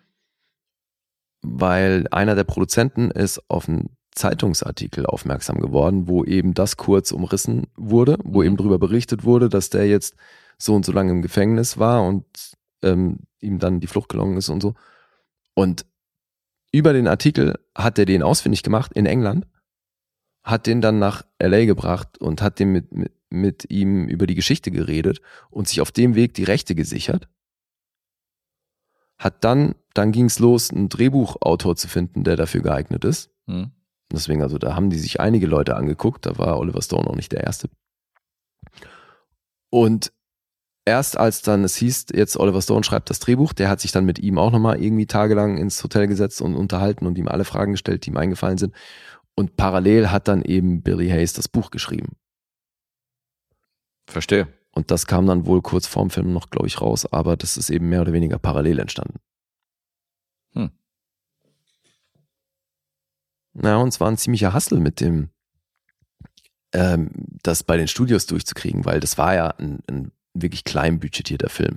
Also auch für die Zeit, ne, für den 78 ist der. Und ähm, also in der Doku sprechen die so von 1,8 Millionen Budget. Ach, echte. Bei IMDb steht 2,3 Millionen. Na gut, wenn sich das in dem Rahmen bewegt, ist das auf jeden Fall nicht viel. Aber eben, es war halt wirklich relativ wenig und trotzdem hatten die Studios echt Schiss aufgrund des Themas und eigentlich wollten sie da lieber die Finger von lassen und Mhm. hatten auch die Hoffnung, dass das eben dadurch gar nicht zustande kommt, dass sie, wenn die so wenig Geld für bereitstellen überhaupt und so, dass, dass, dass sie das gar nicht machen wollen. Hm. Nee, aber wollten es machen und Alan Parker war irgendwie auch dann schwer verliebt in die Geschichte, als der mit on, an Bord war. Und der Deal, den die Produzenten dann mit den Studios gemacht haben, ist so krass. Also die Studios haben denen mehr oder weniger den Deal aufgezwängt. Weil einer der Produzenten hatte gerade The Deep gemacht. Hm. Und der war sehr erfolgreich. Und das waren die gleichen Studios. Jetzt haben die Studios, Jacqueline Bisset, glaube ich.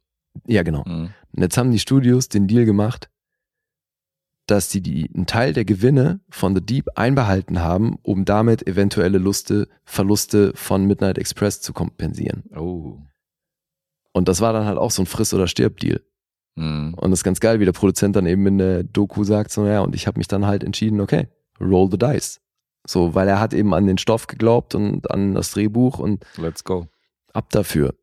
Aber halt eben schon recht viel da auf eine Karte gesetzt, weil unter Umständen halt einfach ein Großteil von den Gewinnen von The Deep ver verloren, ne, Mhm. wenn es dumm gelaufen wäre.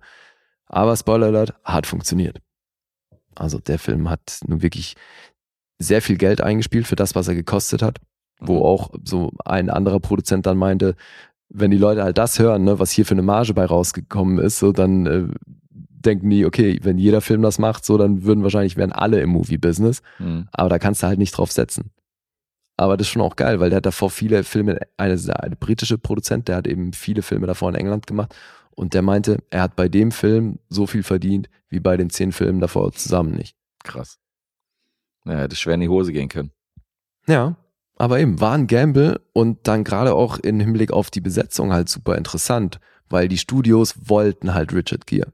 Natürlich, weil die wollten ja, hatten Bock, dass da ein großer Name dran hängt, damit sie das Ding irgendwie vermarktet kriegen, ne? weil auf dem Papier ist das für Studios natürlich erstmal ein Stoff, wo du sagst, wer soll sich das angucken? Mhm. Hier geht's um einen Typ, der jahrelang in einem türkischen Knast leidet. So wie, wie soll man das Ding vermarkten? Und das war aber tatsächlich auch noch ein, ein großer, ähm, hatte einen großen Anteil am Erfolg, dass sie dann ein ziemlich hohes Werbebudget freigegeben haben. Wo ich jetzt nicht, ähm, haben sie nicht genau gesagt, wie viel das war, aber wohl eben für den Film sehr groß und dann hatten sie da ein entsprechendes äh, Genie zur Hand, der halt fit war im Marketing und das hat dann echt gut funktioniert, weil das war einer der wenigen Filme, der in den ersten vier Wochen in den Umsatzzahlen stetig gestiegen ist. Weißt du, sonst hast du ja immer Abgefahren. eine Ja, klar, sensationelle erste Woche und dann Deswegen sagt man Flacht's diese ab. Eröffnungswochenende, dass es so, dass es wichtig ist, weil das ja der. ja und Der die Boost waren ist. die waren mit dem Ding ja in Cannes Mhm. und das war aber auch wieder so ein Ding, wo nicht nur die Studios, sondern auch eigentlich die Filmemacher dann schon zu dem Zeitpunkt davon ausgegangen sind, okay, weil Cannes ist halt Hop oder Top.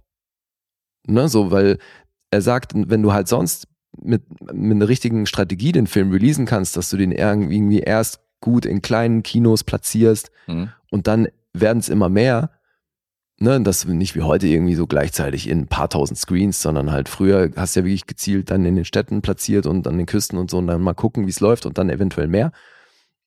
Aber wenn du halt Premiere in Cannes feierst, dann ist das Feedback über die Presse so groß, Mhm. dass das halt ist halt immer irgendwie Daumen hoch oder runter und entsprechend ist das ein Hit oder ein Flop. Mhm. Und ist ganz geil, weil der Produzent beschreibt dann, wie er so um 10 Uhr morgens schon die Screenings hast du halt tagsüber in Cannes, ne? Du hast dann ja wirklich den ganzen Tag über Screenings für die Presse und dann abends ist dann so die große Premiere, wo dann eben auch roter Teppich und Stars und bla. Und dann geht das eben um 10 Uhr morgens schon los. Und dann sagt der Produzent, der ist da hingegangen, hat sich vorher ordentlich einen reingelötet, weil er halt tierisch Schiss hatte und kommt da hin und sagt höchstens 20% Presse. Es war quasi leer. Und dann ja, gucken sie Film an, alles gut so, äh, gab verhaltenen Applaus und dann alles fein so. Und dann war er tagsüber unterwegs und kommt dann irgendwie gegen 4.30 Uhr wieder zurück nach Cannes und trifft da auf eine sehr wichtige Pressefrau. Er meint so, das war so damals People Magazine für TV. Also die war halt so die Stimmungs- und Meinungsgeberin, ne? Und auf die trifft er. Und Mhm. die meinte so, hey hier, ich wollte mir heute Abend Midnight Express angucken, kannst du mir Tickets abchecken? Und er so, klar, ey, wie viele willst du? Die so, naja, vier wären gut. Also, hey, acht, auch cool. Du kannst die ganze Reihe haben, ey, kannst dich da hinlegen. Sag an. Und die so, Ja, wie ja, okay, also sechs Tickets würden dick reichen und so. Also, ja klar, kein Ding, check ich dir ab. Geht zum Ticket-Counter und sagt, ähm, sechs Tickets für Midnight Express. Und die so, nee. Also, ich bin der Produzent und ausführender Produzent und so, ist mein Film, sechs Tickets bitte. Die so, nee, du kannst der Papst sein, so, kriegst keine sechs Tickets. Okay. Und er hat so, was? Die das ist maßlos ausverkauft. Da war schon am zweiten Screening, irgendwie um zwölf oder wann, waren 10.000 Leute vorm Kino. Halt kombiniert natürlich durch die Proteste, die es gab, als die Leute mitbekommen haben, dass da quasi die Türkei unisono als schlimmstes Land der Welt hingestellt wird. Deswegen wollten den alle sehen. Ne? Dann gab es Proteste und dadurch, dass das so polarisiert, ne, klar, Mhm. Skandal interessiert die Leute sofort, Ja, Logo. war das, wurde das immer mehr im Verlauf des Tags so und dann waren da halt einfach tausende von Leute, Presse ohne Ende und es war halt ein Riesending. Alter. Okay. Und so wurde das halt zum Hit. Super abgefahren. Mhm. Ja, aber eben Glücksspiel, ne? Also Hardcore. kann so oder so laufen, ja. Jetzt hast du gesagt, dass Richard Gere geplant war und der ist ja nicht geworden. Ja, weil die haben dann Screen, also weil die Studios wollten den, Alan Parker war nicht happy damit und Mhm. dann haben sie halt Screentests mit laut Alan Parker äh, so ziemlich jedem jungen Schauspieler in Hollywood gemacht. Mhm. Aber am Ende waren es dann drei Leute. Nämlich der, der es schlussendlich geworden ist, Brad Davis. Mhm. Noch ein sehr unbekannter Schauspieler, hat danach noch in Chariots of Fire gespielt in dem Oscar-Film, aber sonst Ja, ist er mit bei The- 41 schon gestorben. Ja, ja, stimmt. Na, krass. Mhm. Ja. Bei The Player war auch dabei. Und äh, Dennis Quaid war tatsächlich auch noch einer der letzten. Mhm. Das ist natürlich interessant, weil sein Bruder mitspielt. Eben, ja. Und Randy den dritten habe ich vergessen, Sam irgendwas. Ja, das weiß ich auch nicht mehr. Den dritten kannte ich, glaube ich, nicht. Doch, ich meine, den kennen wir. Ja, ich meine, und er war doch auch bei Platoon dabei oder so. Also, Das habe ich ja. auch gelesen, aber ähm, ja, aber eben, die waren so die letzten drei und es war wohl mit Quaid war es ähm, krass, weil der war wohl, also die hatten drei Szenen, die sie gemacht haben bei den Screentests. mhm. Und das eine war natürlich die Szene im Gericht, wo er eine große Ansprache hält. Und die hat Quaid wohl gekillt. So, die meinten alle, es war pff, das krasseste, was sie je gesehen haben und so. Das Ding war Wahnsinn. Mhm. Und jetzt war es aber so, dass Brad Davis in der Summe in den drei Szenen besser war. Der war halt so in den anderen beiden Szenen war er nochmal einen Ticken besser und in der dritten dann halt nur gut, wenn du so willst. Die halt, ne, Quaid war, hat das Ding halt gekillt, er war dafür in den anderen beiden Szenen nicht so und, und was Alan Parker und dann vor allem auch der Produzent gesagt hat, was für ihn ausschlaggebend war, Mhm. dass Brad Davis eine Verletzlichkeit mitbringt, die Quaid nicht hat. Der ist so männlich praktisch für die Rolle. Ja, so kann man das auch ausdrücken, aber ja. Ja, okay. Und das, so ist Brad Davis das geworden. Sehr lustig. Also unterm Strich so wie beim Eiskunstlauf, dass man so drei Küren hat und die werden dann verschieden bewertet und er hat einen besseren Schnitt. Na, ich meine, Brad also Davis. ist natürlich eine, eine sehr anspruchsvolle Rolle, Mhm. wo es dann natürlich nicht nur drum geht, sieht der Typ cool aus und kann er das irgendwie spielen, sondern ja, also die, die Tatsache, dass er eine Verletzbarkeit mitbringt, ist schon wichtig, weil mal so irgendwie Ende zweiten Akt oder so kommst du ja schon auch in den Punkt, wo du als Zuschauer dich fragen sollst, ey, packt er das überhaupt? Mhm. Das ist richtig. Ja. Das sind schon ein paar unangenehme Momente im Film. Ja, auf jeden. Aber ich muss gestehen, ich bin mit der Inszenierung, ich hatte ja auch schon mit Angel Heart so an der einen oder anderen Stelle irgendwie ein Problem. Und ich weiß nicht, ob es sein Regiestil ist oder was es ist, aber bisher hat Alan Parker bei mir mit seinen Filmen nicht nur wahnsinnig groß gepunktet. Und ähm, hier ist es leider wieder, habe ich wieder an der einen oder anderen Stelle einfach so meine Probleme mit. Ich bin da nie so, ich war da nie so hundertprozentig drin in dem Film, weil es immer wieder Momente gab, die mich da so rausgeballert haben. Mhm. Wie eben dann so diese Schnittarie, wo ich halt plötzlich, oh, das- was soll denn das? Und dann gab es für mich eben schauspielerisch schon auch den ein oder anderen Ausfall. Und ich muss auch gestehen, ich finde mit Brad Davis, also ich fand tendenziell fast alle immer einen Ticken drüber. Selbst so ein John Hurt, ich, es ist mir noch nie passiert, dass ich mit John Hurt in der Rolle nicht warm geworden bin. Und der hat hier immer wieder Sachen gemacht, wo ich dachte, uff, das, das war zu viel. Mhm. Und hier, also Randy Quaid auch, Alter, der war ja, also, der war eh viel von allem. Ja, der hat, der hat schon ein paar Schippen raufgelegt. Also ging ja auch so? Äh, vereinzelt. Also ich bin ja, ich habe ja schon gesagt, ich mag Midnight Express total gerne. Ich fand's krass, was wir noch nicht erwähnt haben. Und das sorgt ein bisschen für diese Identifikation mit der, mit der Hauptfigur. Weil die türkischen Dialoge sind nicht untertitelt. Das heißt, so wie unser Hauptcharakter verstehen wir natürlich nicht, womit die mich gerade, womit die den Hauptcharakter gerade beschimpfen oder womit die ihn anschreien, weil, weil ich kein Türkisch spreche. Finde ich ein mieses Ding übrigens, ne? Ja, und das ist halt nicht übersetzt worden, sondern du siehst halt, du hörst halt Leute, die in einer fremden Sprache sprechen und du musst dir selber zusammenreimen, was wollen die von mir? Und genauso geht's gerade äh, Brad Davis in der Rolle. Das fand ich schon gut und da, dadurch bin ich relativ schnell in den Film reingekommen, aber ich habe auch ein, zwei, drei Szenen gesehen, wo ich gesagt habe, hier kann man schauspielerisch ein bisschen was bemängeln und Inszenierungs, Inszenierung ist auch nicht immer perfekt an jeder Ecke. Also ich verstehe schon, welche Szene du bemängelst, gerade so dieses, wo die sich dann auch so näher kommen in diesem, äh, hier beim Duschen, weißt du, und dann Mhm. so von dieses Alter, ich I'm, muss I'm good. Ich So, musste, weißt du, I'm good. ich musste so an Tropic Thunder denken und an diesen Äh. Film im Film, diesen Trailer mit ähm, Tobey Maguire. Ah, ja, ja, ja, okay, alles klar. Hat er nicht den Priester? War das nicht Ja, Mann, wo sie da im Kloster sind, ja. Alter. Ja. Ja, aber du, es Nee, ganz so schlimm war es nicht, aber äh, der Film als Gesamtpaket, den fand ich schon krass. Also der hat schon wirklich, also auch die Szene, wo dann, ohne jetzt zu spoilern, wo seine Freundin ihn dann wieder besucht und so, das war schon, ja, aber das war auch, schon hart. Also das ich gerade krass. das Ding fand ich von ihm ganz gut, Hm. schauspielerisch. Was macht sie denn da, Alter? Was hat sie denn gemacht? Ja, aber eben, was spielt die denn da? Das ist ja grausam. Ach so, okay. Fiel mir nicht negativ auf. Weiter. Echt nicht? Ja, ja. Boah, Ich ich fand die also- Szene allgemein sehr hart. Ja klar, ist eine fiese Szene, Mhm. aber eben, ich, da wäre so viel mehr drin gewesen, gerade von ihr. Ich fand. Okay. nee, also in der Summe hat das Brad Davis auf jeden Fall gut gespielt. Hm. Und ich kann auch verstehen, dass man den für Preise nominiert hat, weil das der Stoff halt auch irgendwie anbietet, ne? Und so eine Figur und so. Natürlich musst du dich da reinknien und das Mhm, war auch was, voll. was Alan Parker immer wieder lobend erwähnt hat, dass er halt sagt, er arbeitet natürlich lieber mit einem Schauspieler zusammen, der das unbedingt machen will, der wahnsinnig brennt dafür und sich halt mit allem reinkniet, was er Mhm. hat. Und die haben das in 53 Tagen abgedreht. Fand ich insofern auch interessant, weil diese 53 am gewissen Punkt ja auch in der Handlung eine Rolle spielt. Ne? Also diese 53 Tage. Hm. Ja, und also äh, Alan Parker meint, für ihn, für, für Brad Davis muss das gewesen sein, als wäre er halt wirklich vier Jahre im Knast gewesen, weil der halt auch wirklich körperlich hier schon hart gelitten hat. Und Hat man also, gemerkt, ja. John Hurt hat schon auch erzählt, was das war auf jeden Fall ein harter Dreh. Aber es ist witzig, die Art und Weise, wie John Hurt das erzählt, da merkst du halt, dass er gerade das geil fand. Hm. So, weißt du? War eine geile Erfahrung, weil das war ein echt harter Dreh. Ja, das war ein Schauspieler. Naja, eben. Seele. Das merkt man, ey. Hm. Und deswegen war ich hier wirklich überrascht, dass der mich da an manchen Stellen dachte ich so, Alter, was? Abgefahren. Ich finde den sehr immersiv. Also, das ist schon hart, dieses. Also, ich, hab, ich konnte mich da gut reinversetzen. So, stell dir vor, keine Ahnung, natürlich ist er, verhält er sich wie ein Idiot. Da versucht, Drogen zu schmuggeln in so einem Land und so, weißt du, und dann versuchen, dadurch die Ja, nee, du, Flughafenkontrollen die zu Story stört so. mich ja nicht. Also, Aber das sind so alles Momente, wo ich auch denke, ja gut, du bist schon ein bisschen selber schuld, so, weißt du, jetzt sollen wir, jetzt Big sollen wir dich hier time, bemitleiden klar. und so, bist ein Idiot.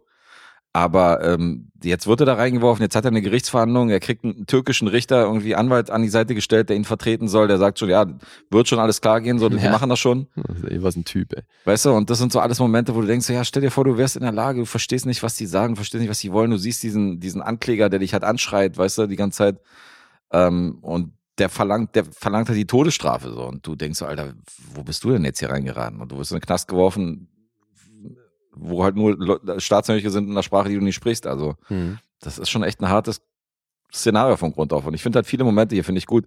Zum Beispiel, wo du siehst, dass immer noch in ihm so ein bisschen Willenskraft steckt, indem er zum Beispiel in die andere Richtung läuft an dieser einen Stelle, weißt Mhm. du, bei dieser Szene. Ja. Das sind so Momente, die finde ich schon cool. Also da wird der Charakter so ein bisschen recht, also subtil ist es auch nicht, aber er wird halt gezeigt ohne Worte, so, dass er immer noch so, weißt du, dass es, Mhm. dass es immer, dass der immer noch nicht gebrochen ist und so, so eine Momente und Ja. ähm, finde ich schon gut. Aber klar, Randy Quaid und so und ähm, der ist schon sehr laut und sehr drüber. Also wenn du jetzt natürlich die schauspielische Leistung komplett analysieren willst, kann ich das nachvollziehen und du sagst, ist nicht alles rund.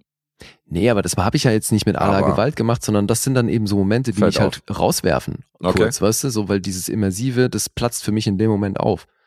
Ja, war so ein bisschen dieses 70s-Schauspiel. Ich finde auch, äh, Brad Davis selber hat auch schon immer sehr viel gemacht. Der war schon immer Mhm. sehr äh, traurig in einem Moment oder sehr verängstigt oder schrie dann seine Wut raus. So, das war dann auch nicht immer. Guck mal, allein dieses Anfangsding im Flughafen, wie er in der Toilette ist und dieses schwere Atmen, wenn du halt wirklich harten Puls hast und so eine Panik schiebst, ey, Mhm. dann ist das Letzte, was du machst, dich noch dabei im Spiegel anzugucken und die Augen zu verdrehen. So, also was ist denn halt, ich finde, das hätte man alles irgendwie Ja, so wie, runterfahren können. wie er dann schwitzend in, in der Schlange gestanden hat, das war schon, das war schon too much. So, ich denke Ja. so jetzt Weil du gibst dir ja gerade dann enorm Mühe, nicht aufzufallen. eben so. ja. Ja, aber Das eben, also das ist halt, die Story ist auch die, die sie geschrieben ist, ne, so. Ist halt ich Film, meine, äh, Oliver Stone hat dafür einen Oscar bekommen, Alter. Mhm.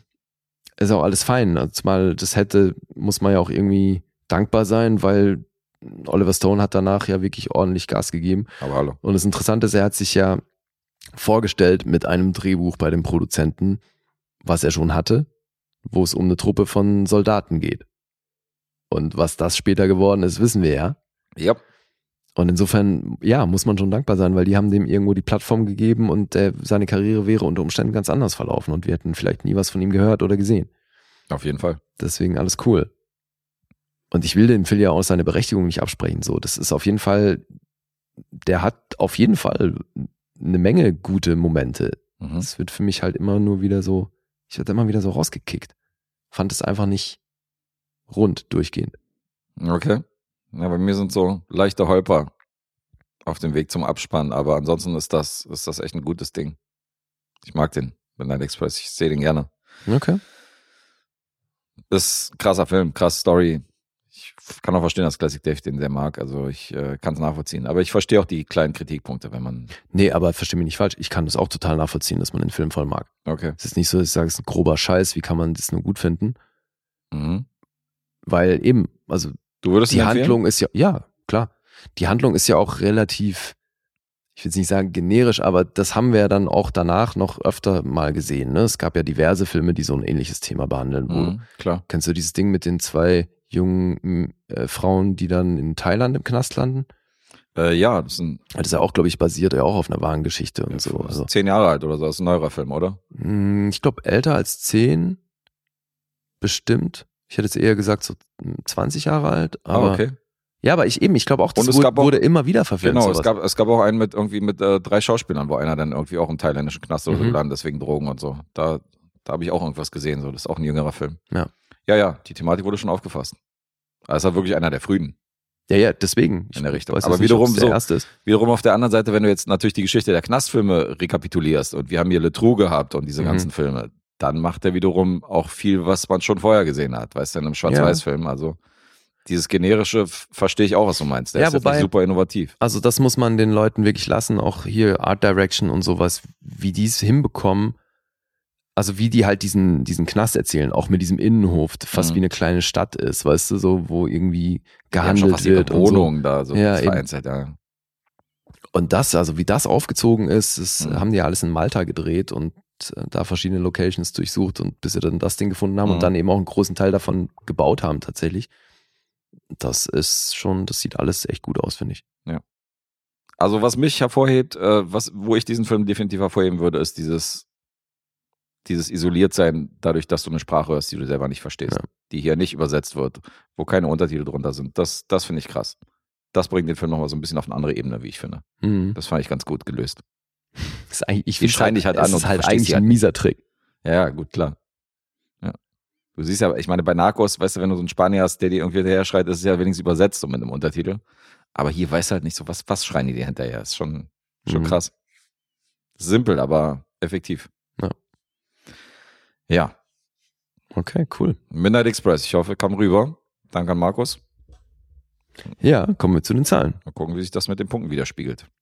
7,5 gibt's auf IMDb, Metascore 59, Mhm. auf Rotten Tomatoes von der Kritik 7,6, vom Publikum 4,2, Letterboxd 3,7.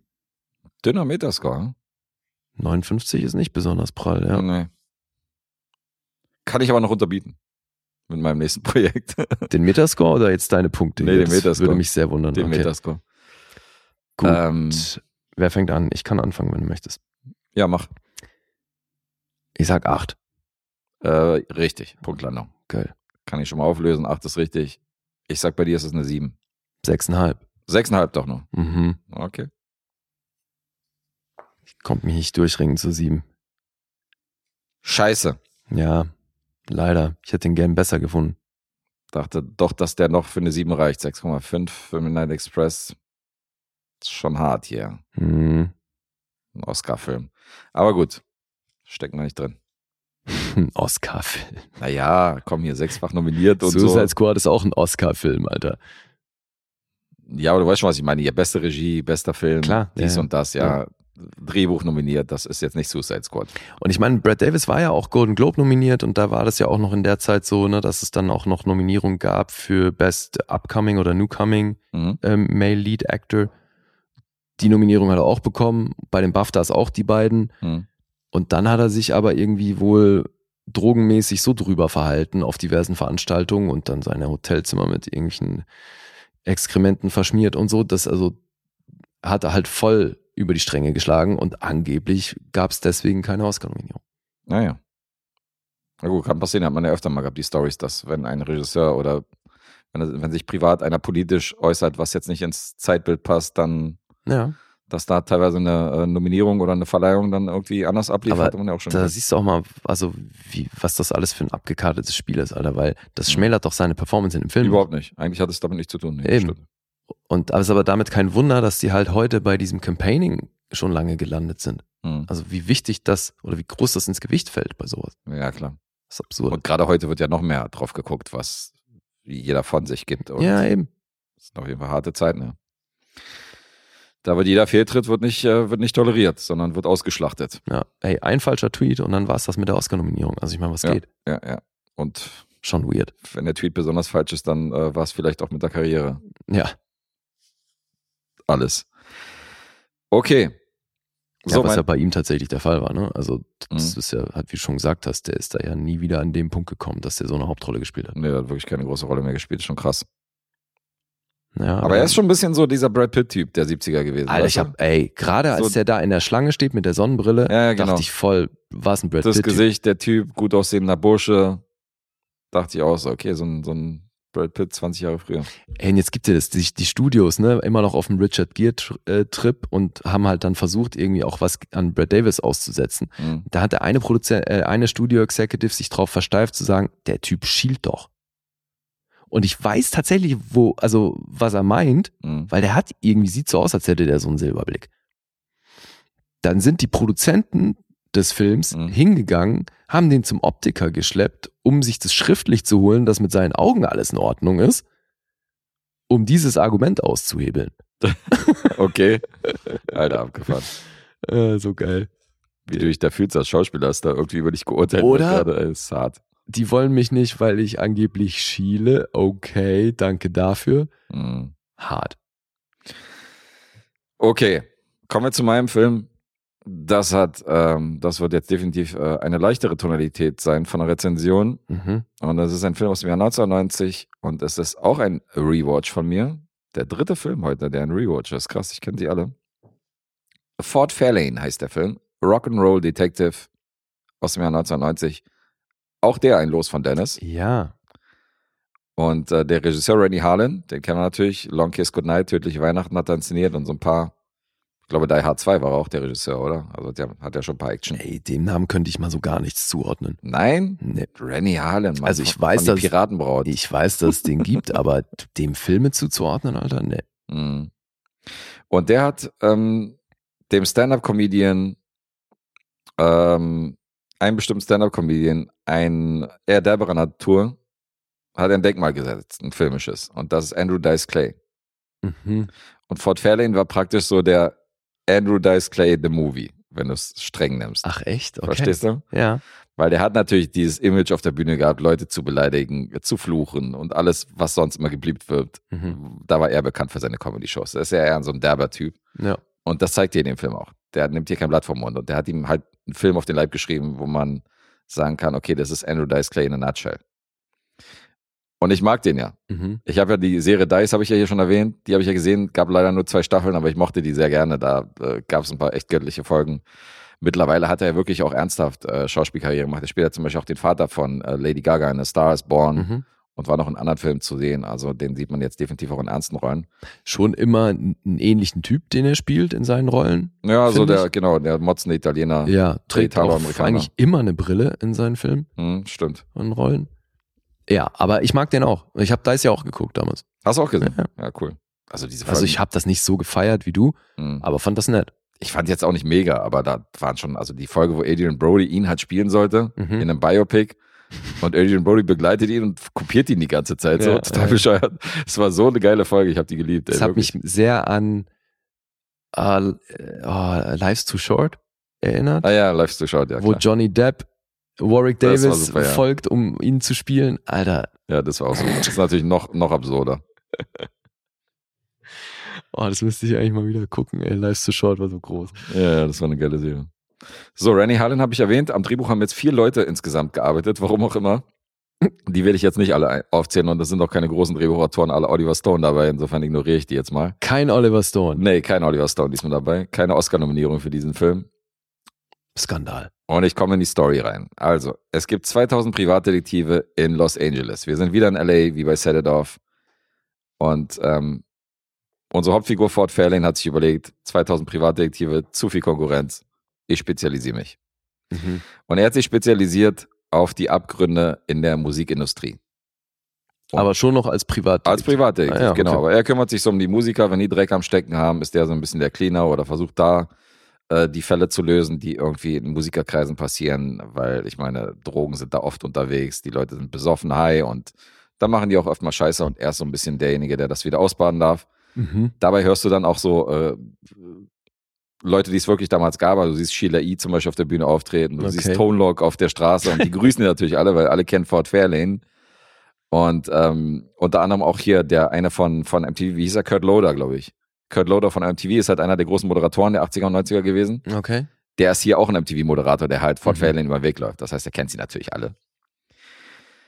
Und äh, Lieutenant Amos wiederum hasst ihn. Der wird gespielt von Ed O'Neill Geil. von Al Bunny himself.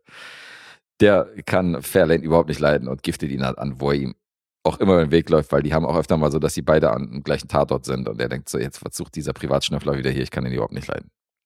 War Ed O'Neill bei Wayne's World nicht auch ein Polizist? Hm, weiß ich nicht, kann sein. Der ist schon öfter mal so ein, so ein Bulle gewesen, so in manchen Filmen in der Nebenrolle. Ja, ich meine, also in der Zeit hat er eh nicht viel neben der Sitcom gemacht.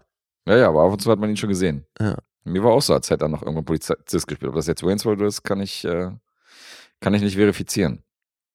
Äh, dann haben wir noch seine Sekretärin, die ist natürlich übelst verliebt in ihn, aber muss sich von ihm eher Macho-Sprüche anhören. Die wird gespielt von Lauren Holly, natürlich in erster Linie bekannt aus Dumm und Dümmer. Ja. Und ähm, Swanson. richtig, da war noch Robert England Ach, in einer ziemlich durchgeknallten Antagonistenrolle und Wayne Newton, ziemliche Vegas-Legende auf jeden Fall. Priscilla Presley spielt hier noch eine Rolle. Alter, okay. Natürlich die undurchsichtige Femme Fatale. Übrigens die einzige Filmrolle neben Nackte Kanone. Wusste ich auch nicht, dass sie nur in diesen, Wirklich? die hat nur bei Fort Fairlane und in der Nackten Kanone-Reihe mitgespielt, ansonsten in keinem anderen Film. Was? Hab ich, hätte ich jetzt auch nicht gewusst. Ich dachte, die hat, äh, die hat schon so ein bisschen Filmkarriere gemacht, in, meinen, in meiner Erinnerung. Ja, hätte ich fast gewettet sogar. Krass. Und dann haben wir Gilbert Gottfried. Das ist Sidney Bernstein aus Beverly Hills Cop unter anderem. Ja. Und äh, auch definitiv auch einer, der Stand-up-Karriere gemacht hat, den man auch kennt, so von den Bühnen Amerikas. Mhm. Und der spielt so einen Radiojockey und der kennt auch Fort Fairlane natürlich, weil alle kennen ihn. Und der wird, also erstmal vorab, es wird ein Sänger auf der Bühne getötet während eines Rockkonzerts. Das ist so ein Hardrock-Konzert und das ist übrigens der Sänger von Mötley Crew, der da auf der Bühne umgenietet wird und es läuft ein Serienkiller gerade amok in L.A. Und der, das zweite Opfer ist dieser besagte Radiojockey, der während einer Show live on air gekillt wird. Und Fort Fairlane kam gerade aus seinem Studio raus und hört praktisch noch im Autoradio, äh, wie der in Gefahr ist. Und alle denken so, das ist ein Scherz, der macht sein Ding. Mhm. Und er geht dann hoch und ähm, findet halt eine relativ frische Leiche. Okay. Und jetzt muss Fort Fairlane praktisch ermitteln bei dieser, äh, bei dieser Mordserie in der Musikszene LAs des Jahres 1990. Und die Polizei hat da wahrscheinlich was dagegen. Die Polizei hat was dagegen, genau, weil der hatte eigentlich nichts zu suchen und die, äh, wie gesagt, also hier, der Detective gespielt von Ed O'Neill ist sowieso genervt von ihm. Mhm. Und dazu muss man wissen, nebenbei wird er halt überall angegraben von allen äh, knapp und knapp angezogenen Frauen, die ihm irgendwie über den Weg laufen. Und er darf Natürlich. halt vulgäre Zoten reißen am laufenden Band. Also der ist dann auch immer so, der sagt dann auch sowas wie What is the vagina called? Mhm. A place to put my penis in. Und dann sagt er, aber immer wenn er irgendwas sagt oder einen Spruch macht, sagt er so dieses Oh, weißt du? oh, so von wegen so, um sich nochmal selber zu bestätigen, wie geil er ist und wie, wie viele Sprüche er geschlappt hat. Also er rennt immer rum, so ein bisschen 60s-Klamotten, Lederjacke mit hochgekrempelten, er hat so eine tolle, raucht immer Sonnenbrille, er ist der super coolste Hahn im Korb und so rennt er halt, so stolziert er durch die Stadt. Und Aber ich meine, so hat er ja auch seine Bühnenprogramme gespielt, oder? so hat er in einem Bühnenprogramm gespielt. Der hat doch mal eine Zigarette angemacht und hat die Zigarette so um den, Ah, um den. Kopf gehalten und hat an der Zigarette gezogen, weißt du, so.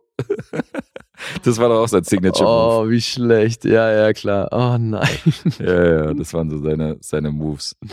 Und der Film ist natürlich mega sexistisch. Also du siehst, der kommt in so ein Studentenwohnheim, um da irgendwie, um jemanden zu suchen, der in, der, in dem weiteren Verlauf des Films nochmal eine Rolle spielt. Während dieses Studentenwohnheim, Alter, das ist so maßlos übertrieben. Du hast halt so gefühlt, hast du da ungefähr 200 Frauen in diesem Studentenwohnheim in drei Zimmern. Und die machen, keine Ahnung, in einer Ecke machen irgendwie sieben Frauen Aerobic in kurzen Klamotten. In der einen Ecke siehst du eine, die sich gerade so in Unterwäsche äh, zum Kühlschrank rüberbeugt, um da irgendwas rauszuholen. In der anderen Ecke siehst du irgendwie eine oben so eine Glühbirne wechseln, weißt du, nur mit BH bekleidet und Mhm. halt so der Slip Okay. und der Arsch so auf seiner Augenhöhe. So ein bisschen Und- Eis am Stiel auch, ey. Ne, Schlimmer, viel übertrieben. Echt? Okay. Und er steht halt mittendrin und denkt so, Alter, okay, das ist hier lecker. Mhm. Und reißt halt so seine Sprüche mit seinem Oh. Ey, ey, yo, ey, yo, oh, ey. Ja, das O war sogar dazwischen, ey. Das Fort Fairlane, der Rock'n'Roll Detective. Also jeder, der hier so ein bisschen äh, PC ist und zart beseiteter Natur, der sollte hier einen großen Bogen drum machen. Aber Dann, das sind wir ja ähm, zum Glück nicht. Hattest, sind wir du, zum Glück hattest du denn Spaß damit? Ich, ich mag den, ja. Ich hatte Spaß damit. Das ist so ein Film, der, der schafft so gut diesen Spagat zwischen 80er und 90er. Einerseits erinnert er dich so an diese primitiven, billigen 80er Jahre Partyfilme. Andererseits hat er auch so ein bisschen diesen, diesen Touch von Wayne's World, hast du ja genannt, Mhm. weißt du, so diesen, diesen Feel dieser ganzen 90er Filme, die halt, wo halt Musik auch eine große Rolle spielt, aber die eher so harmlos sind, weißt du, die du so reinziehen kannst, wo du denkst, Alter, okay, jetzt ist halt harter Scheiß, aber irgendwie ist es ganz cool. Hm, okay. Also ist nicht, ist jetzt nicht wirklich der große Film, aber ich hatte schon Spaß an Fort Fairlane und kann mir vorstellen, dass der Film spaltet. Das ist dieser blutrote Metascore, den ich hier angekündigt habe. Der ist hier Ach auf jeden so. Fall, das ist kein Kritikerliebling. Und das kann ich auch verstehen, weil der spielt hier auf jeden Fall einen Macho-Kotzbrocken vom Allerfeinsten, aber Andrew Dice Clay hat Spaß dabei. Das Mhm. sieht man ihm irgendwie an. Also auch was er mit seiner Sekretärin da macht, so, die sich halt die ganze Zeit in ihn verliebt und so und wie er mit ihr umgeht, ist halt unfassbar schlimm.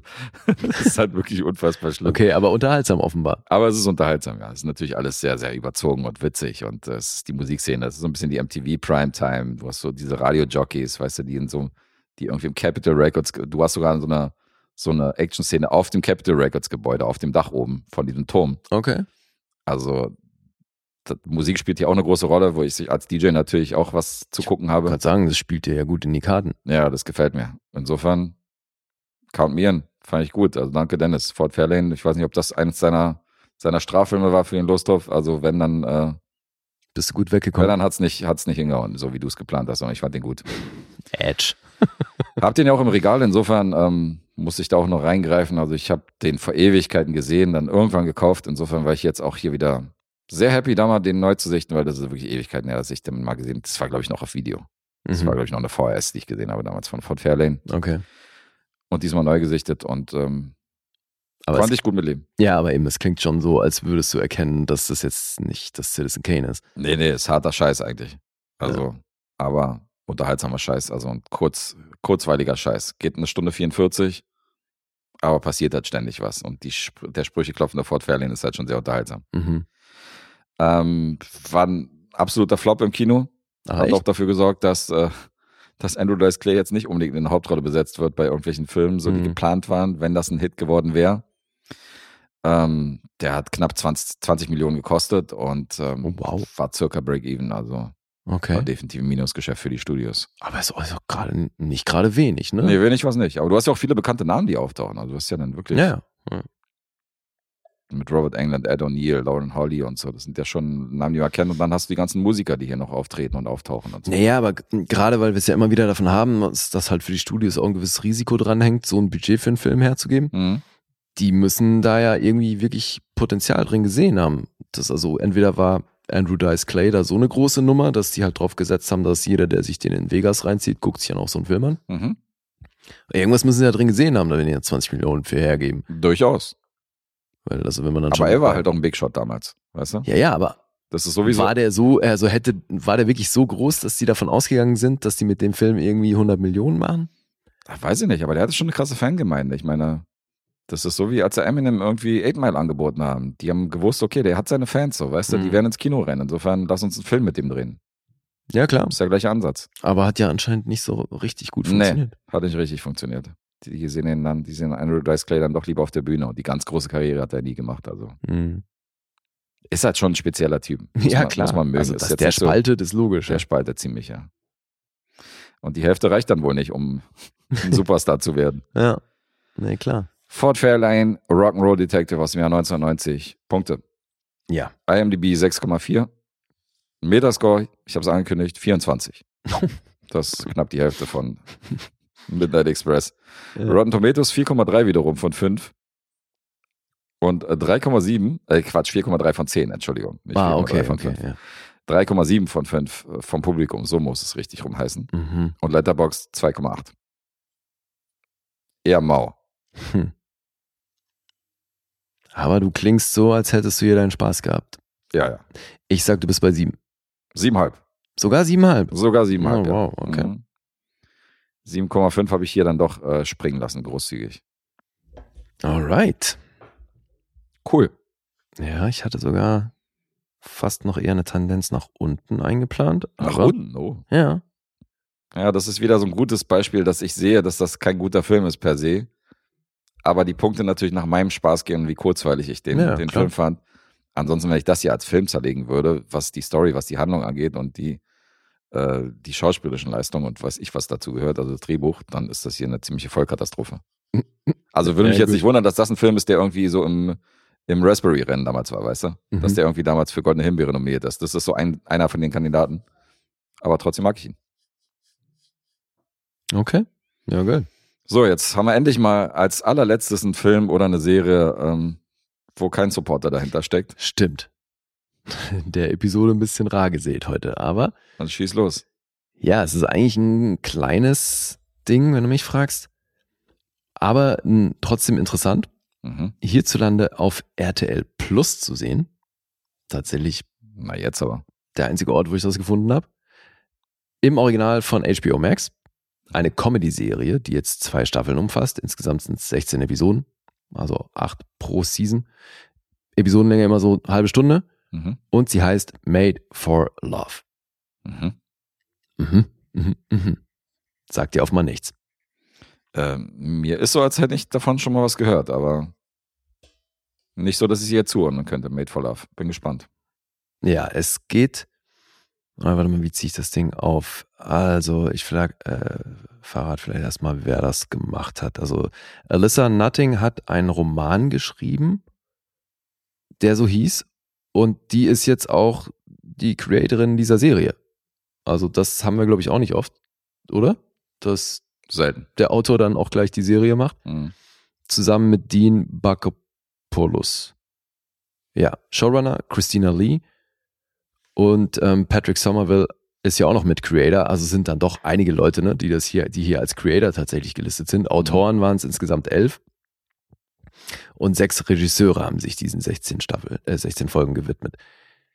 Es geht um eine junge Frau und das ist, also man kann, ich glaube, ich kann über die Serie nicht allzu viel zu erzählen, ohne schon wahrscheinlich ein bisschen was von dem Spaß zu nehmen, weil das ist eine von den Serien, wo du mit der Hauptfigur, also du bist bei der Hauptfigur die ganze Zeit und entdeckst halt das, was sie deckt, entdeckt, weil die ist da halt schon über weite Strecken in einem Szenario, wo sie nicht so richtig weiß, wo oben und unten ist. Mhm.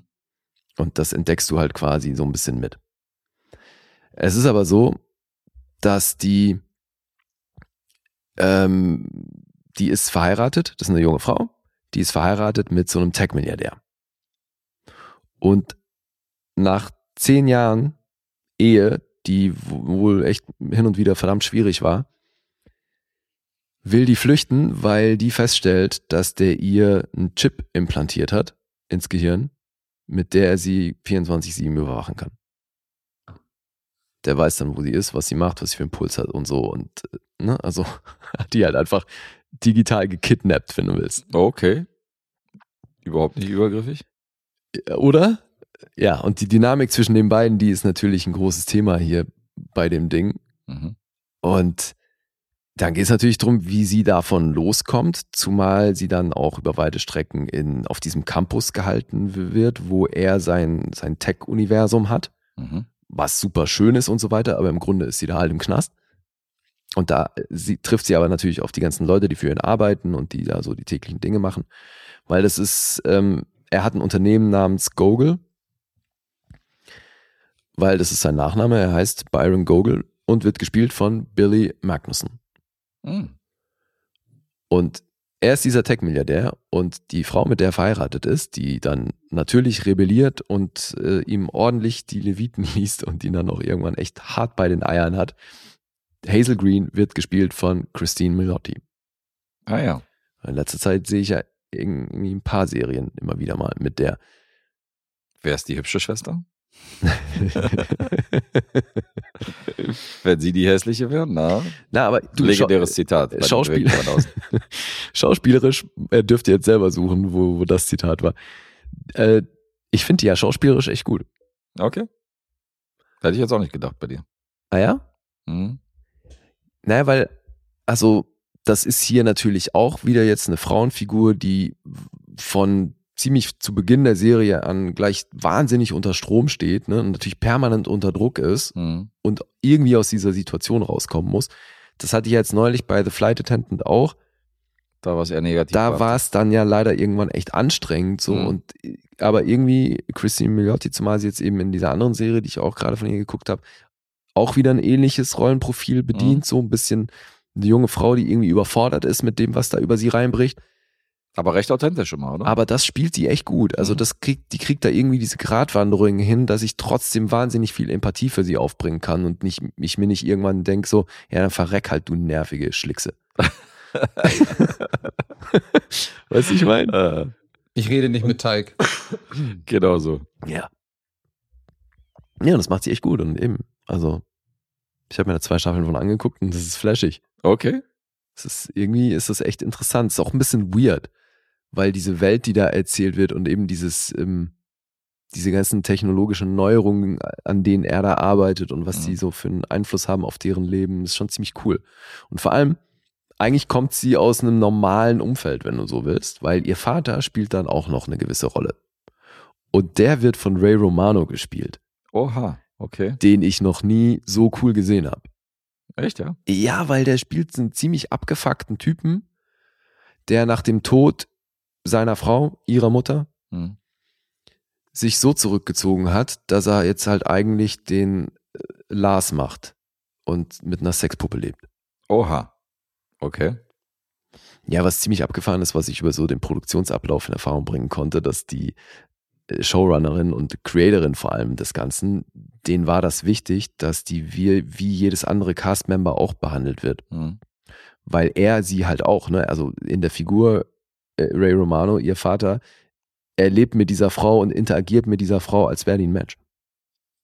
Ne, also die kriegt dann auch zu essen am Tisch und sitzt immer mit da und er redet mit ihr und fragt, worauf sie Bock hat und so. Also Okay. es ist halt wirklich so ein Last and the Real Girl Ding. Klingt so, ja. In alt. Und das ist, das ist sehr charmant. Weil Diane, also so heißt dann seine Frau, Mhm. Die stand halt auch auf den, auf den Dispos und so, ne? Also die hatte, die wurde wirklich auch vom Produktionsablauf wie ein eigener Schauspieler behandelt.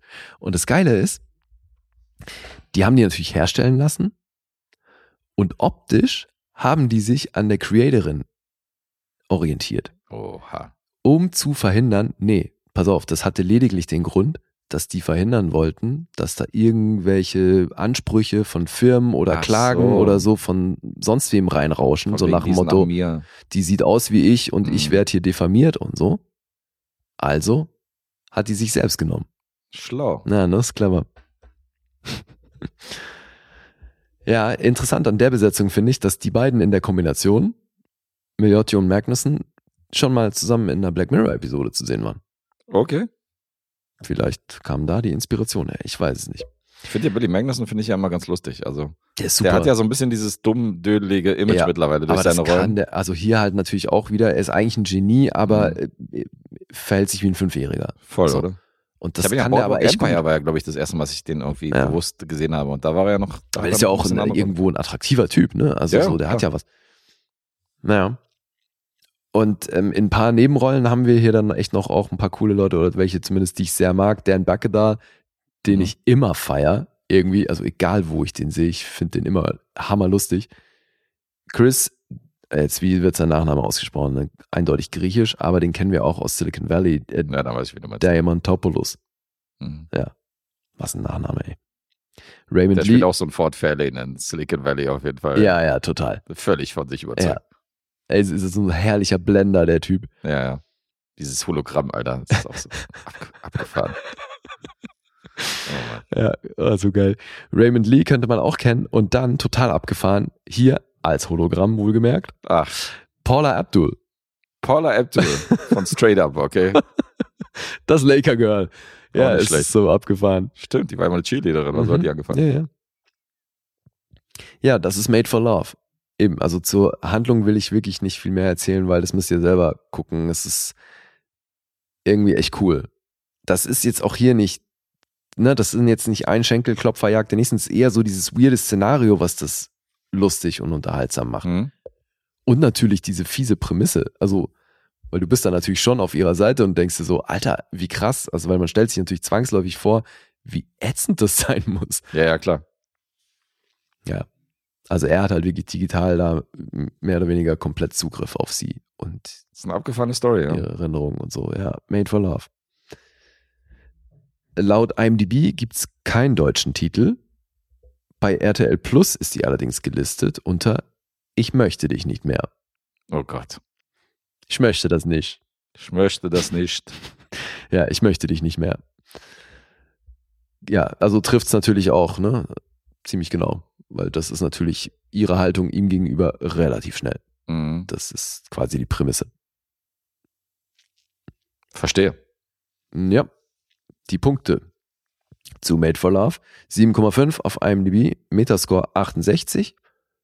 Rotten Tomatoes von der Kritik 7,2, vom Publikum 3,9. Und jetzt Guess. Also ich glaube, ich finde die, ich würde die charmant bezeichnen. Das ist wie gesagt auf keinen Fall die geilste Serie aller Zeiten, aber irgendwie hat die was. Entscheidung. Come on, Brain! Charmant, sagt er. Ja, Das stimmt. Sagt, das Also, ist ja ne, sehr selten das Fazit von dir auf jeden Fall. Deswegen wollte ich mal sowas reinwerfen. Ja, ja. Bei einer Punktlandung hast du einen Unentschieden.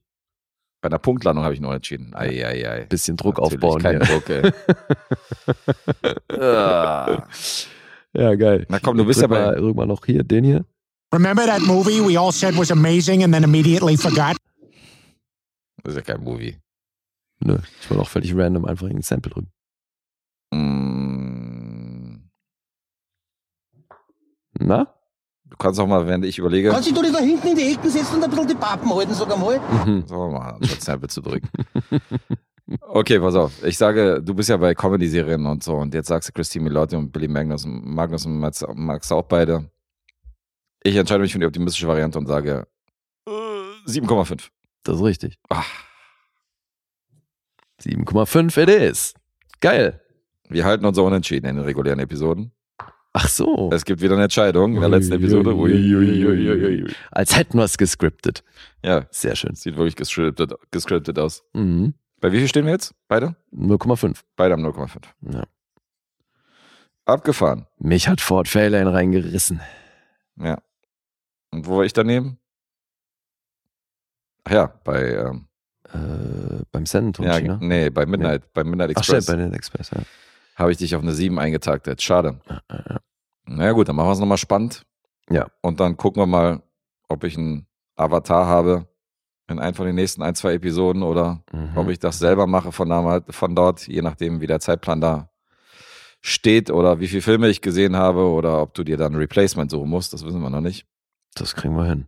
checken wir die Lage, lasst euch, genau, also halt die Augen offen und seid gespannt.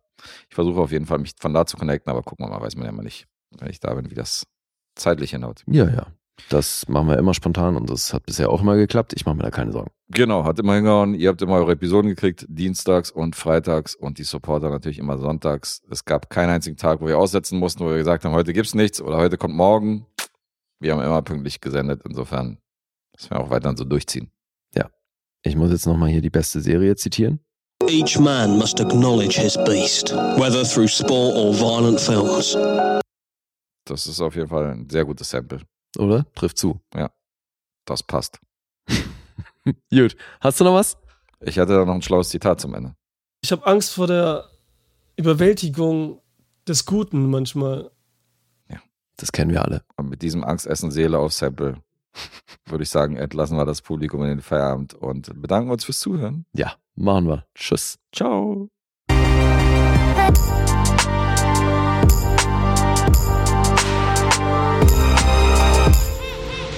Bewegt Bild Banausen.